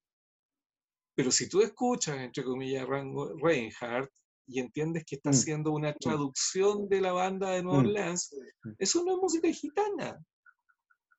Django Reinhardt fue el mejor alumno de Louis Armstrong los tres meses que estuvo en el año 1933 Louis Armstrong allá. What is the problem? Así de simple. Pero, pero es jazz gitano. Es jazz... ¿Ves tú? Qué, qué interesante. Entonces, entonces son, son códigos, te que tienen que ver mm. con una cultura que como no sabe y no sabe por dónde, mm. entonces, ah, bueno, ya, gitano. Entonces, como Django Reinhardt no es hueón, dijo, ya, dejémoslo. Sí, sí, sí, me voy a poder vender diciendo que soy gitano, entonces, uy, que soy gitano. Hay que sobrevivir esto. Mm. Hay que sobrevivir. Es como lo mismo que le pasa a la medicina, como no sé de dónde viene esta cuestión, le voy a poner, ¿ah? pero no me entro en el diagnóstico. Exactamente. ¿Qué hago con este paciente? Claro. Pero sí, pues. Sí, un poco eso, o sea, si ellos también están aprendiendo con su proceso. Lo que pasa es que eh, da la tendencia a sentir que ellos tienen todo bajo control.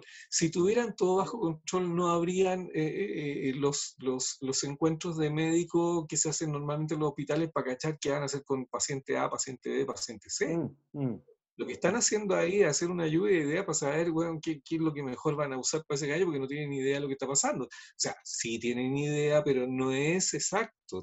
Hay una cuestión que es ah. parte del, del, del, desarrollo de los propios médicos. Ah, pero ahí está la conexión y la desconexión, porque al igual que en la música, antes, antes, antes, antes, antes, tú no, tú no, era un proceso que tú no controlabas. Porque tú no eras el controlador, porque la medicina era otra cosa. Era tu sabiduría con la sabiduría del espíritu de la persona que estaba ahí, y tú eras ahí un canal, con, el, con los jefes de arriba o, o, lo, que, o lo que haya sido. Entonces, claro. Entonces. Claro. No, ¿para qué no era necesario controlar? claro. Pero de repente había que controlar todo, porque así rotulamos, etiquetamos, envasamos y así también hacemos caja. Exacto. No, no, de todas maneras. De mm. todas maneras. Entonces ahí es cuando uno, se empieza a dar cuenta de que, claro, el, sistema por una parte ha hecho cosas maravillosas y por otra parte también ha distorsionado muchas cosas que tienen mm. que ver. Mm. Pero mira, si tú sabías esa cuestión, podí eh, no necesariamente pescar eh, todas las cosas que te dicen, mm. obviamente. Y podemos empezar a tener cierto grado de libertad en momentos que no pareciera que tuviéramos ese grado de libertad. Sí, sí, sí. Eh, ese grado de libertad es, importante, esa conciencia de, cuál es mi grado de libertad. Sí, pero a mí lo que más me alucina es que tú en ese proceso tú vas aprendiendo a ver cómo ves. Mm. Que es lo que me gusta de Maturana, cuando él mm. pone el, dedo en la llaga y dice, ¿cómo sé lo que yo digo que sé? Mm.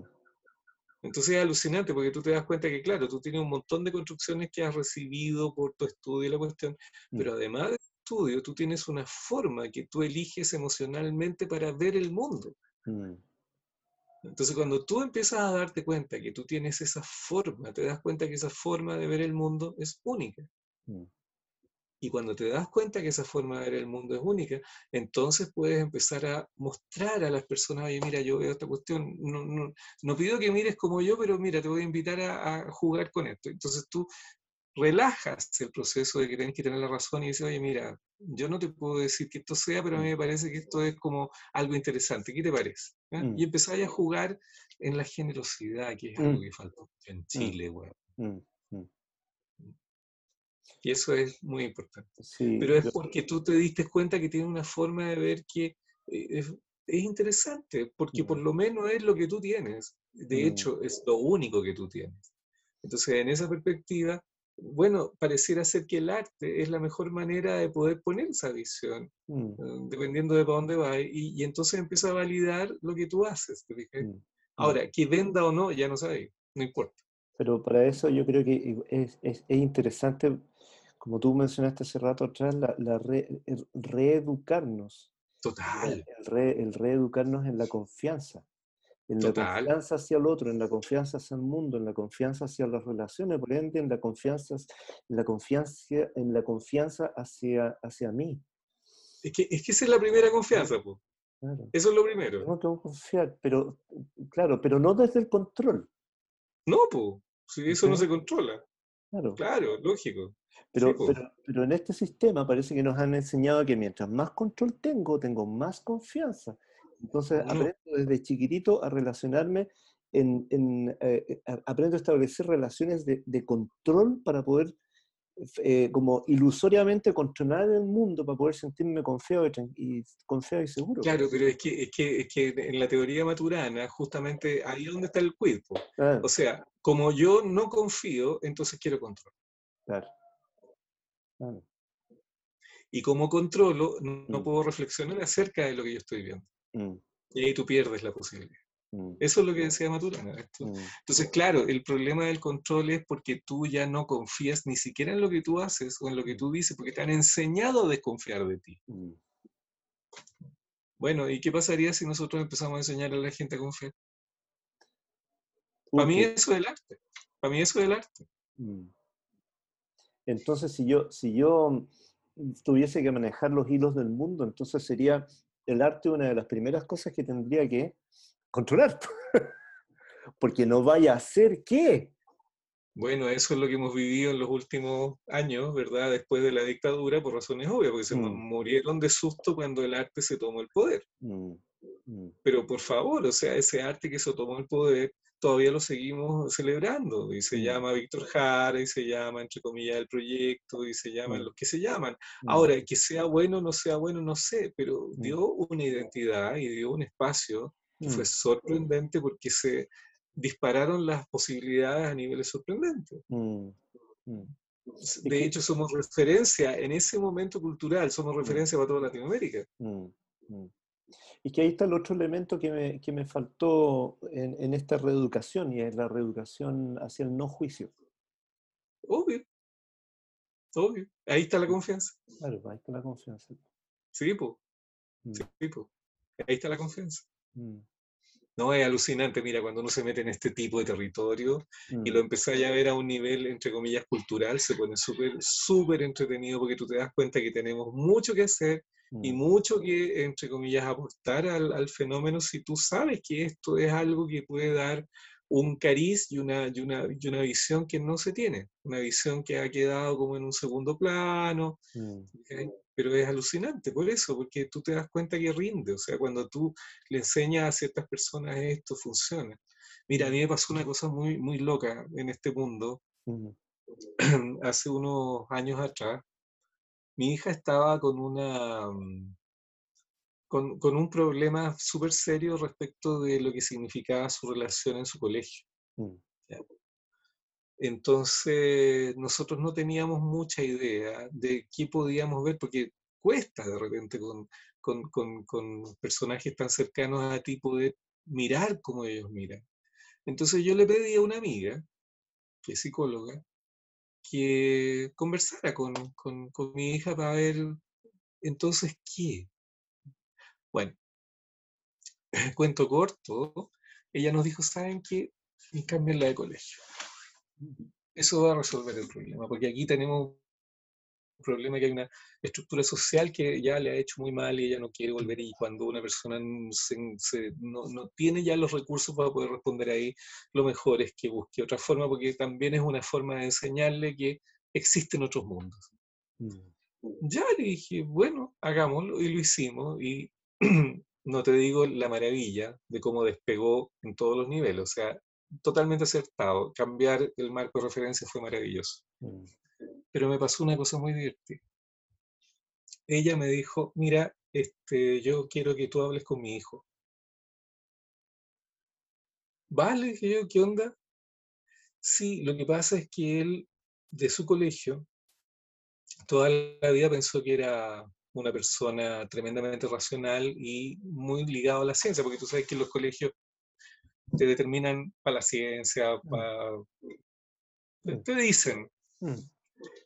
Y resulta que este gallo este, había aceptado lo que el colegio le decía, que era un gran científico, y se metió a física o matemática. Estuvo la mitad del año y se mandó una depresión mm. brutal de un año y medio. Mm. Y el hijo de esta amiga psicóloga estaba en eso. Mm. Entonces ella me dijo, mira, ¿podía hablar con él? Hagamos un trueque. Yo hablo con tu hija y tú hablas con él. Y tú le enseñas lo que es el arte. Ya, pues, le...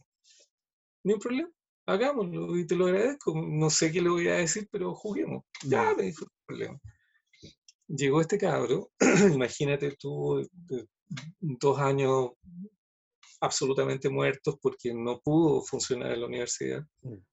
Y yo le dije, mira, eh, ¿tú tocas instrumentos? Sí, estoy estudiando guitarra, me gusta la guitarra. Ah, le dije, mira qué bueno, este, ¿y tú compones? Sí, tengo algunas cositas. Ya, pues, veámosla. Me mostró cosas muy interesantes. O sea, realmente había mucho territorio para ser una persona que estaba haciendo algo de una manera como muy propia. Y en vez de hablar del problema, yo le empecé a mostrar lo que decían los compositores, empecé a mostrarle eh, testimonio de cómo tú empiezas a enganchar con tu creatividad y cómo empiezas a confiar en eso. Y fíjate que tuvimos una, un mes de, que nos juntábamos una vez a la semana.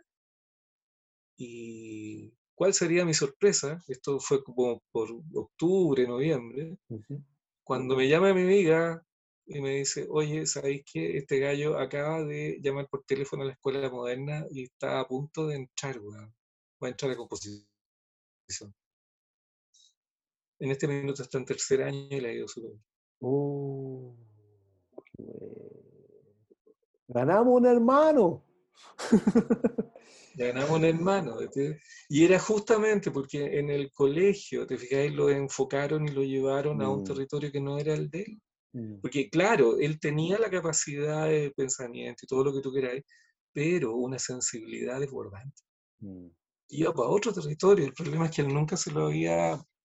Propuesto, porque nunca había tenido esa posibilidad en su, en su, en su colegio, súper tecno colegio.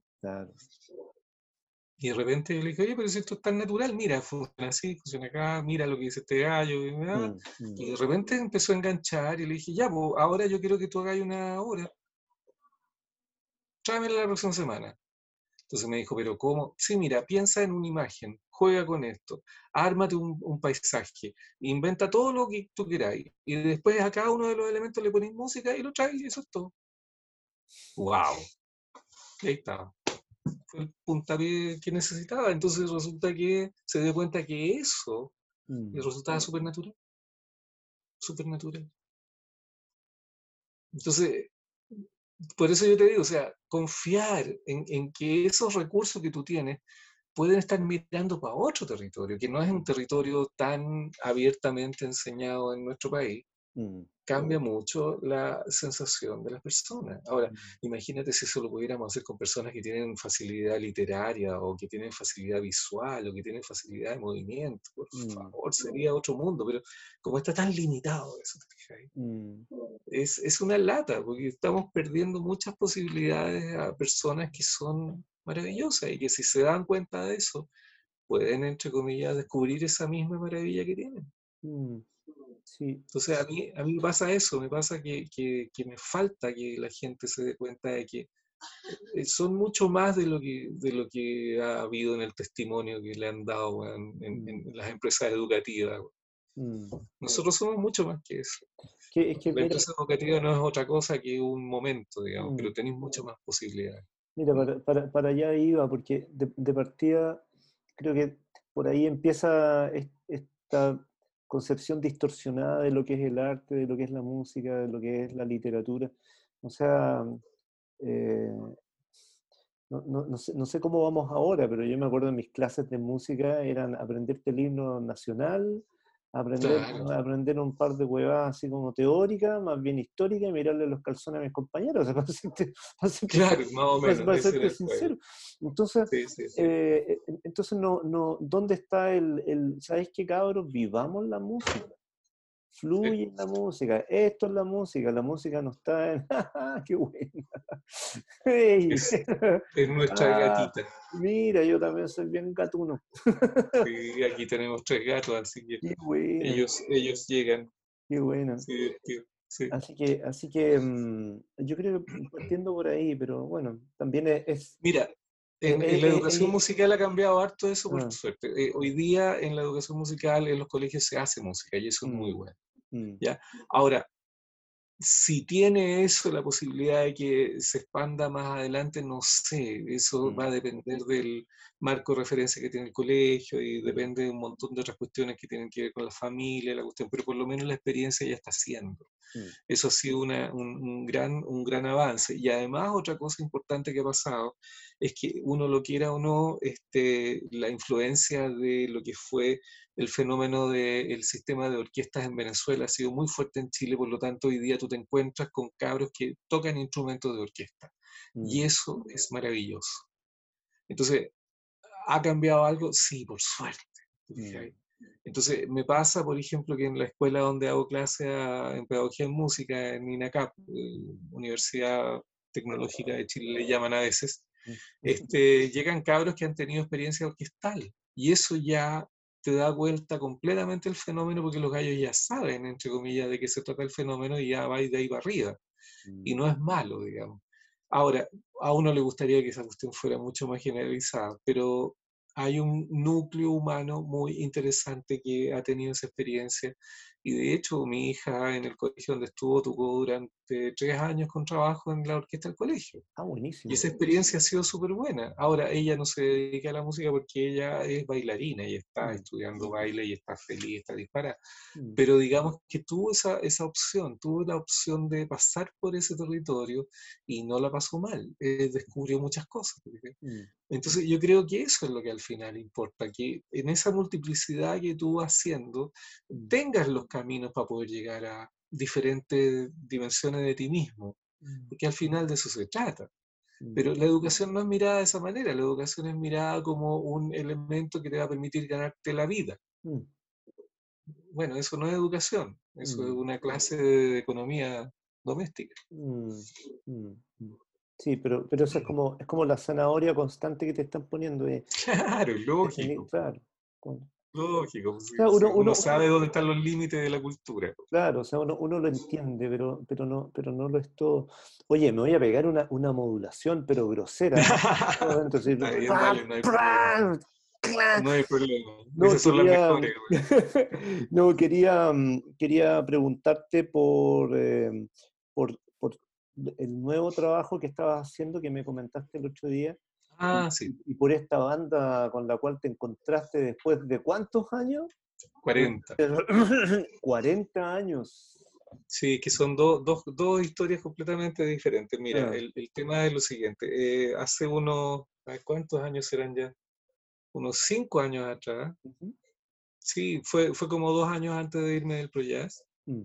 Eh, me di cuenta que necesitaba eh, unir cables, o sea, volver a tener el fenómeno del proceso creativo encima, porque durante mucho tiempo hice música, hice mucha música, eh, pero nunca le di sentido, nunca, nunca dije esto es bueno, esto puede ser, siempre guardé esa música, hice mm. canciones, o cuestiones, pero todas las guardé, las guardaba en cassette y ya, y quedaban a ellos, sabía que eran mías, ya, listo pero resulta que mm, como que me empezó de nuevo la onda de que me gustaría profundizar en eso, porque no lo había podido hacer, había estado, eh, bueno, tú sabes, cuando uno tiene guagua y tiene que responder a un montón de cosas, tú mm. te metí un poco en, en, una estructura que te permita eso, mm. y es poco lo que de repente tú podías hacer en esos otros territorios, no, no, no es porque uno no quiera, sino que es porque no tenéis tiempo, y para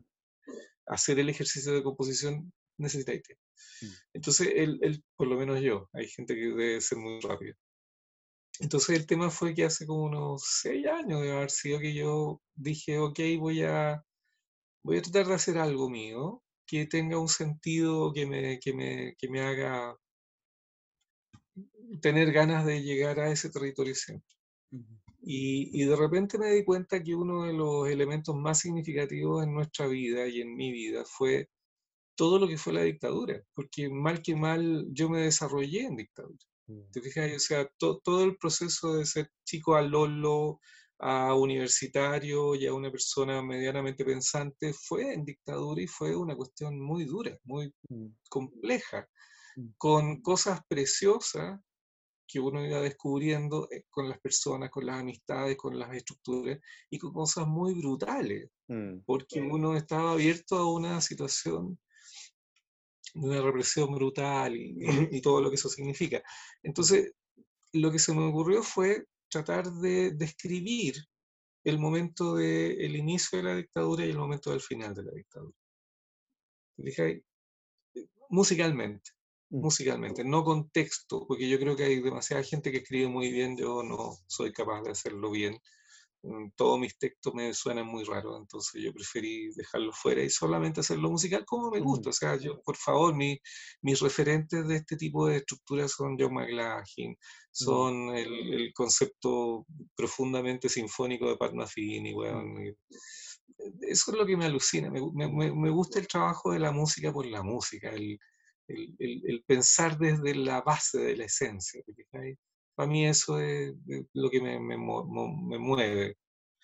Entonces, entonces lo que hice fue empezar a crear momentos, ¿te Pensando en qué veía yo desde mi niñez en dictadura.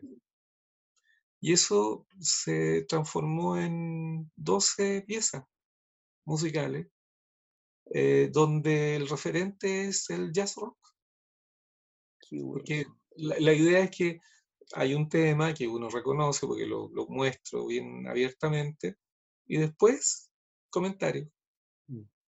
Y termina con el tema. O sea, mm. es súper formal, es súper tradicional dentro del sistema del jazz porque me gusta mucho. Mm. A mí me gusta mucho esa, esa forma de, pensar. Eh, entonces el tema es que nacieron esas obras y cuando vi me di cuenta que me gustaban, ahora, ¿cómo nacieron? Bueno, uno sabe que cuando uno es creativo es muy caótico. Mm. Pedacitos musicales que vienen de esa época que alguna vez mm. hice para, cierta cosa que me gustan, cuestiones que nacen ahora como una visión para atrás, te fijas, media melancólica, media clara. Todas esas cuestiones que se meten, que es muy caótico cuando uno empieza a pensar y de repente empieza a construirse en algo que, es interesante. Mm. Y cuando ya tenía todo eso, este, empecé a preguntarle a amigos, a gente que yo conocía, oye, ¿te gustaría tocar? No tengo un peso, no te, no te ofrezco nada, pero si querís, juguemos. Mm. Eso. Y a cada persona le expliqué, mira, esto es, tiene que ver con esto, representa más o menos esta forma, tiene que ver con esta cuestión. Y sorprendentemente las personas mm, aceptaron de una manera muy generosa y yo les agradezco hasta el día de hoy que hayan querido jugar. Mm. Ahora, ellos no han escuchado nada de lo que ha resultado de todo eso. Ellos algunas cosas las mm. vieron y toda la cuestión, porque yo hago una especie como de formato, que es donde está el fenómeno, y les digo que jueguen sobre eso y grabo a la persona y después con otra persona, vamos haciendo lo otro y vamos mm.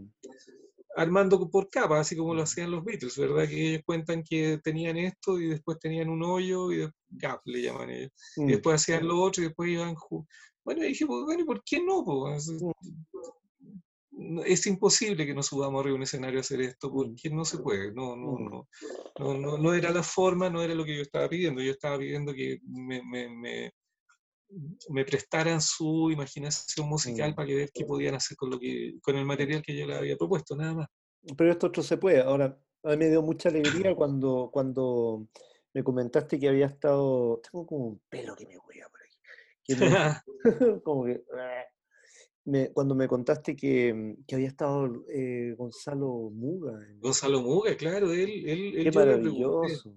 Es que lo que pasa es que el Gonzalo, yo lo, yo lo conocí bueno, mira, dentro de las locuras que me pasan a mí, que yo tengo una memoria selectiva de la mierda y no me acuerdo de muchas cosas, sobre todo de la primera época, mm. yo se me había olvidado completamente que el Gonzalo Muga eh, había sido alumno mío en el Proyas de esa época que yo te conté. No me acordaba, para nada. Claro, y, y, y, el Gonzalo me dijo en uno de estos encuentros que tuvimos alguna vez en el Proyas, me dijo, oye, pero si tú fuiste mi profe y tú me mandaste a estudiar percusión, como en la wea, no me acuerdo. Entonces el Gonzalo me dijo, pero claro, una vez este, estábamos en, en, el Proyas haciendo un taller de improvisación que tú estabas haciendo, me dijo a mí.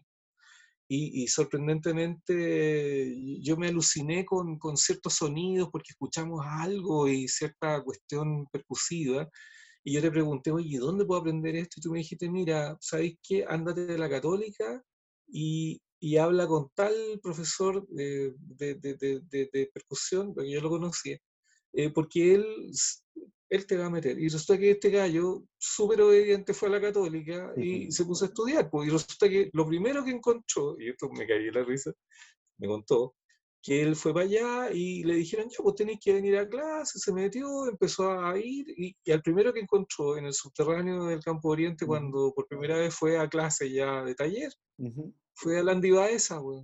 Me tincaba que me iba a decir eso. ¡Qué bueno! Claro. Que era un, un, un, alumno de un año antes. Claro. Ah, el Andy. Y yo, yo me fui de raja, yo no me acordaba, pero para nada, weón, que le había hecho clase a Gonzalo. Bueno, entonces cuando yo le dije, oye, mira Gonzalo, tú tocas vibráfono. Sí, me dijo, pero lo tengo medio botado. Ya, bueno, yo quiero que toques todo esto en vibráfono. Y él estaba feliz. Mm. Porque me decía, mira, voy a poder usar la otra parte de mi cerebro, eh, porque estaba chato ya tocando, o sea, él toca batería y es maravilloso y toca con un montón de músicos y son ya todos trapos. Pero cuando yo le dije, oye, yo quiero que toques vibráfono, se volvió loco, me dijo, ya, lo que queráis. Entonces fue súper alucinante porque todos los temas, incluso los más rockeros, están presentados con mi guitarra eléctrica y con vibráfono. Estamos al unísono. Es un sonido muy cool. Qué bueno. Que es el sonido que a mí me gusta. Mm. ¿Cachai? Entonces muy divertido porque fue así. Y, el Gonzalo, puta, lo grabó todo de una. Mm. Increíblemente, en esa época eh, teníamos la, la posibilidad del, del, del, ¿cómo se llama? Del, estábamos en pandemia, entonces mm. teníamos la posibilidad del, del estudio de grabación del INACAP. Mm. Así que se fue una tarde y en tres horas grabó todo, de una. Mm, buenísimo.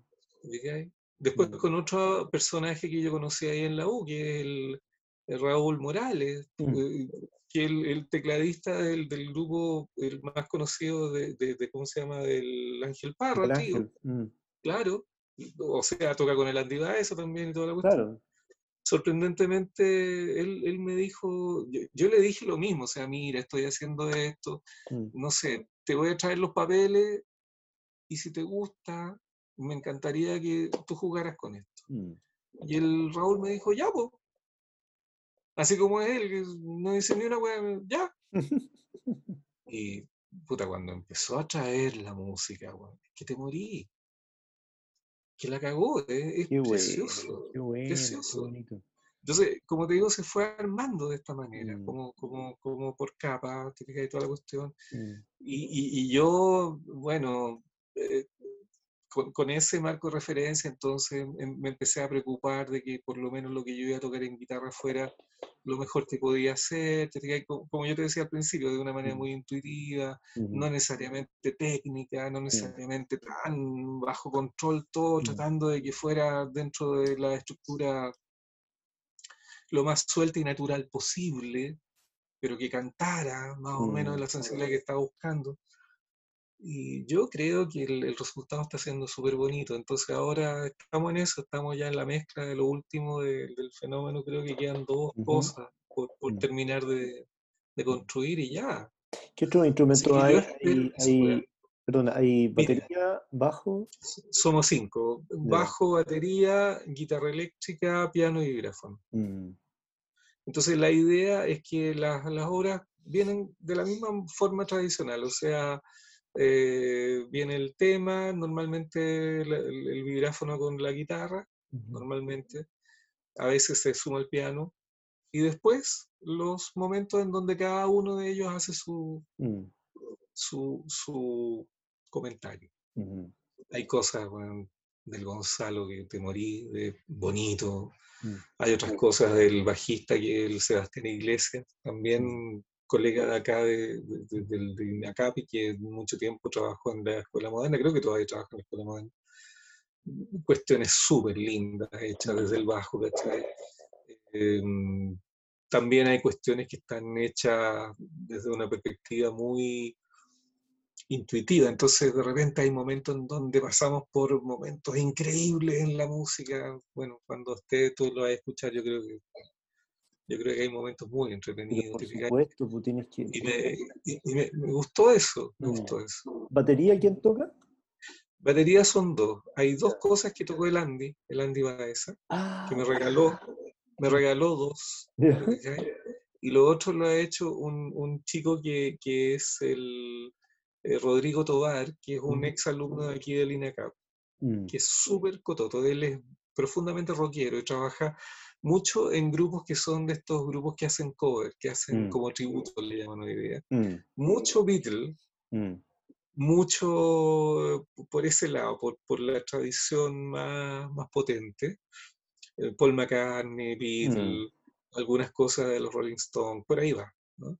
Pero cuando se le pide hacer cosas más jazzísticas y más rockeras, él las hace. mm, Pero lo que me gusta es que en el proceso que él ha decidido, en las cosas que yo le he pla- planteado, mete el rock. Y mm, eso me gusta mucho. Tú Buenísimo. escucháis la batería rockera. O sea, Ya. hay, hay la sutileza del jazz, pero Mm. cuando tiene que ir a la concha de su madre, este gallo se va para allá. Funciona, weón, y a mí me encanta. Qué bueno. Entonces, entonces tiene esa, esa, esa cuestión. Entonces, lo que me gusta de lo que ha pasado con la música es que de repente está el tutti, de repente hay un trío, de repente hay un solo, de repente hay Mm. una explosión. Y, y eso es muy bonito, que a mí me encanta. Eso, Mm. eso es lo que me gusta escuchar, a eso me refiero. Mm, Ahora, no está todo partitureado, obviamente. Mm. Es, es, es un proceso en donde cada persona hizo lo que quiso mm, y yo lo agradezco y me encanta y así queda. Yo no tengo ningún problema con eso. O sea, yo Mm. creo que el juego era también el encuentro. mm. Y fue, como te digo, un maravilloso encuentro. Me Qué encanta. buena. Bueno, tienes que Sí. avisar cuando, cuando ya esté saliendo del horno. Sí, Tiempo, tiempo, estima- tiempo estimado. Yo espero, yo espero fin de este año, o sea, mm, septiembre, octubre será. Ujú, que ya debería estar y lo que yo quiero hacer es tirarlo como se hace ahora, por, por- por redes sociales. Claro. Yo tengo un canal en YouTube, entonces probablemente lo amplíe y quede como un álbum Buenísimo. completo, porque- porque es, es una historia completa, una Bacán. novela completa. Voy, Esa es una. voy a estar haciendo fila entonces. Vamos a pues, hacer fila para escuchar. Yo, yo estaré con mis este, eh, cuentos para que, para que la Mm. fruta de la estación no me pegue tan fuerte. Claro. Cla- claro.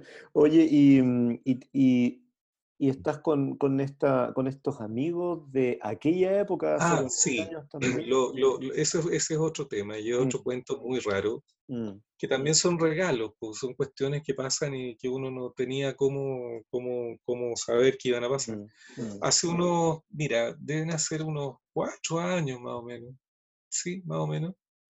em, por redes sociales de repente nos encontramos la generación, no todos, pero la gran mayoría de la generación que entró el año 80 a pedagogía en música en la Universidad de Chile, donde yo entré. Y sorprendentemente nos juntamos por esas cosas de la vida y me encontré con eh, tres personas que habíamos participado de un grupo que hicimos justamente el año 80, que estuvimos trabajando hasta el año 82 en, en la Escuela de Pedagogía en Música de la Chile. Y eso significa que estuvimos tocando en todas las peñas que habían dentro de la Universidad de Chile y en eh, sectores poblacionales y participamos en el Festival de la Agrupación Cultural Universitaria, todo, todo en ese proceso. Mm. No, no- nos metimos mucho en eso y fuimos muy cercanos a grupos que en ese momento eran igual que nosotros y que después fueron muy conocidos como el Santiago Nuevo Extremo, como este, el grupo Aquelarre. el Juan Carlos Pérez y, su cantierra, y un montón de otros grupos que fueron muy importantes, el Chuanquinilo que llegaron de Valdivia. Mm. Entonces estábamos metidos en ese rollo, el grupo de Abril, donde alguna vez también hicimos prestaciones.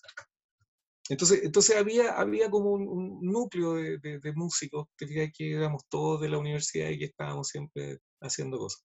Bueno, la cuestión es que el año 92 de haber sido, no, perdona, estoy el 82.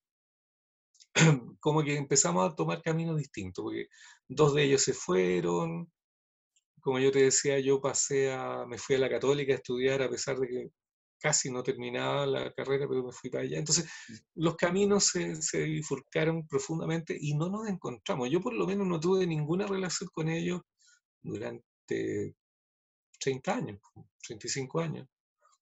Y nos encontramos en ese momento, y fue súper divertido porque éramos los mismos. Ah. Y eso yo creo que fue lo más bonito. O sea, a veces pasa que tú te encuentras y te reencuentras con gente y como que alguien se siente un poco superior y como que mm. se separa y no, no, tengo nada que ver. Y resulta que nosotros nos encontramos y éramos los mismos y, y no había ni un rollo. O sea, nadie era mejor que nadie. Mm. Era, era el mismo gesto. Y, y nos empezamos a juntar por, por, cuestiones divertidas y de repente, oye, ¿por qué no, no, no tratamos de acordarnos de las cuestiones que hicimos? A ver, yo tengo unas grabaciones, por ahí empecé, a buscar en mis grabaciones, ellos empezaron a buscar esas cuestiones, y de repente encontramos un concierto completo que dimos el año 81 en el auditorio del Colegio Calazán, por un compañero también de la Escuela de Biología que hacía clase ahí y que nos dijo, oye, ¿quieren hacer un concierto para allá? Ya, pues. Y fue un concierto en donde hicimos hasta música eh, y quedó grabado. Quedó grabado. Entonces resulta que agarramos la grabación y, oye, ¿por qué no tocamos esta cuestión de nuevo? Ya, pues. Y en esa onda, o sea, ya, toquemos. Ahora, en esa época éramos cinco pero una de nuestras compañeras que tocaba cello en este momento está en Barcelona, está en mm, España hace muchos años. Y no hemos tenido contacto, no, no, no tenemos idea qué, qué, habrá pasado. De repente, como que alguien llega con alguna idea, pero no, no tenemos mucha, mucha, mucha idea qué habrá pasado con ella. Así que nosotros dijimos, bueno, ya, pues hagámoslo. Y empezamos a trabajar y usando la tecnología actual, te fijas que de una facilidad totalmente distinta a lo que había en esa época, empezamos a grabar todo ese repertorio. Y la idea es en octubre, justo cuando se cumplen los 40 años de ese concierto que hicimos en el Colegio Calazán, creo que el 14 de octubre, queremos hacer el mismo concierto. Queremos jugar. El mismo concierto que hicimos en el Colegio Calazán lo vamos a hacer ahora 40 años después. Y te digo, ese es un regalo, eso es algo que no, no, estaba dentro de las posibilidades, pero como que no hemos dado esas posibilidades. Pero en el proceso de jugar con esto, lo increíble es que se nos ocurrieron un montón de cuestiones y entre medio se nos ocurrió invitar a algunas amigas y gente conocida para hacer una conversación sobre creatividad. Mm. Esto mismo que estamos hablando. Y y armamos un, un, programa que está en YouTube que se llama Conversando desde la Ruca. Mm. Y, y, lo que más me da risa, y por favor, esto es absolutamente pajarito, ellos dijeron, ya, tú entrevistas. Mm. ¿Qué raja? Yo en mi vida había entrevistado un culo. Dijeron, no, tú entrevistas, tú haces la wea pero ¿cómo voy a hacerla yo? No, tú, tú entrevistas, si tú soy buena onda, así charla, tenés relación con la gente, ya, tú así la cuestión. Ya, te, te, tiraron a la lanza al tiro. Así, así. Pues, bueno, ya, pues. Así que apechugué y hicimos la cuestión. Ahora, no sé si vamos a seguir haciéndola. No tengo idea, pero no importa. O sea, en ese facilismo fue que se ha dado la relación con ellos y ha sido muy divertido. Y además, se tienen los equipos, se tienen la posibilidad de cuestión de armarlo y ocurre. Mm, mm. Entonces, así, así, ¿cachai? Ha sido un regalo. Ahí estamos. No sé a dónde va a llegar eso, pero va. Tampoco es necesario saberlo, ¿no? Tampoco es necesario saberlo. Hay que, hay que, hay que vivir, el, hay que vivir el, el, el, viaje. Claro. Oye, entonces vienen, vienen esas dos cosas importantes. Yo creo, yo creo que sí, yo creo que se van a dar cosas así. Ahora, lo, divertido es que son canciones, imagínate, porque nosotros hicimos cuando éramos adolescentes. Entonces, a mí me da mucha risa cantar lo que, lo que yo tengo que cantar ahí, pero está bien, pues, o sea, yo juego con eso también, me, me, puedo mm. reír de eso también, puedo decir, fue válido en un momento, está bien, hagámoslo, sí, fue el problema. Es, como, es como recuperar parte de tu historia, ¿cachai? Decir, oye, mira, esto también era. yo, creo Que, yo creo que eso, eso a veces se nos va y son, es, es, es validar y, e incluso ¿ah? es como darle, darle su lugar, hay que honrarlo. Sí, claro. Hay que, hay que honrar esas etapas de uno porque fueron importantes. Total, total, total, pues sí. Es que, es que por eso te decía, o sea, cuando tú empiezas a trabajar en la confianza contigo, ah. es válido. Es válido, estás bien. No importa que haya sido algo que, que dentro del fenómeno no, no, haya tenido ninguna trascendencia. Sí, no importa. Mm, mm. A ti sí, o sea, fue fundamental. Y, y, una de las cosas que más nos llamó la atención fue eso, o sea, que para todos había sido importante. Mm. Entonces, el gesto de reconstruirlo es porque sí, eso fue importante, para nosotros fue significativo, fue algo que nos hizo desarrollarnos de una manera totalmente única. Mm. Está bien, está bien, no hay problema. Mm, mm, Entonces, e, es, divertido, ha sido súper bonito encuentro, así que ahí estamos, ahí estamos parados. Y, y, todo lo demás que viene, viene. Así que, no, olvídate, ha sido alucinante por una parte la pandemia y, las cuarentenas han sido duras, porque hay que mm. pasar momentos que no son tan necesariamente mm. agradables, porque igual uno se resiente en muchas cosas, mm. pero por otro lado ha sido creativamente espectacular. Para mí yo estoy feliz. O sea, he podido recuperar una sensibilidad y una estructura que no hay ningún problema. O sea, ahí estoy, estoy parado y, y de hecho, ya les propuse una obra para terminar el concepto que hice hace, para eso. Mm. ¿Qué ocurrió? También salió de no sé qué. Y ahí estamos viéndola, pues entonces mm. capaz que podamos terminar eso con, esa obra. Mm, qué bueno, qué bueno. te veo bien, Pablo. Te, sí. veo bien. Y, este, y este, este momento tan especial, imagínate, después de 10 años volví a tocar, ¿qué te, te parece? Exactamente, que yo lo encuentro espectacular. Todo tiene su lado A y, y, su, y, su, y su lado B.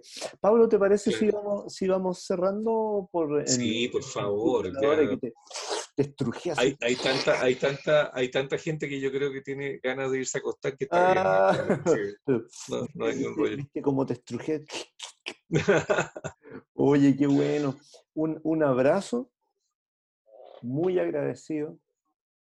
Em, estaré esperando con ansias la, música que me vas a mandar. Pero de todas maneras, por favor, tienes que mandarme un mail porque te lo voy a empezar a mandar. Sí, estoy así. Ya, pues. Súper. Juguemos. Juguemos. Eso. Un abrazo grande. Igualmente, y muchas gracias. Yo soy el más agradecido que haya querido conversar conmigo, porque normalmente no, no sé, me, me escapo. es que es bacán, pues, y tú soy muy bacán, ¿cómo no íbamos a conversar? me escapo con la cosa. Está bien, te lo agradezco. Cagaste, no te escapaste. Eso. Un abrazo, grande. Muchas gracias. Chao. Que estés muy bien, muchas gracias. Chao.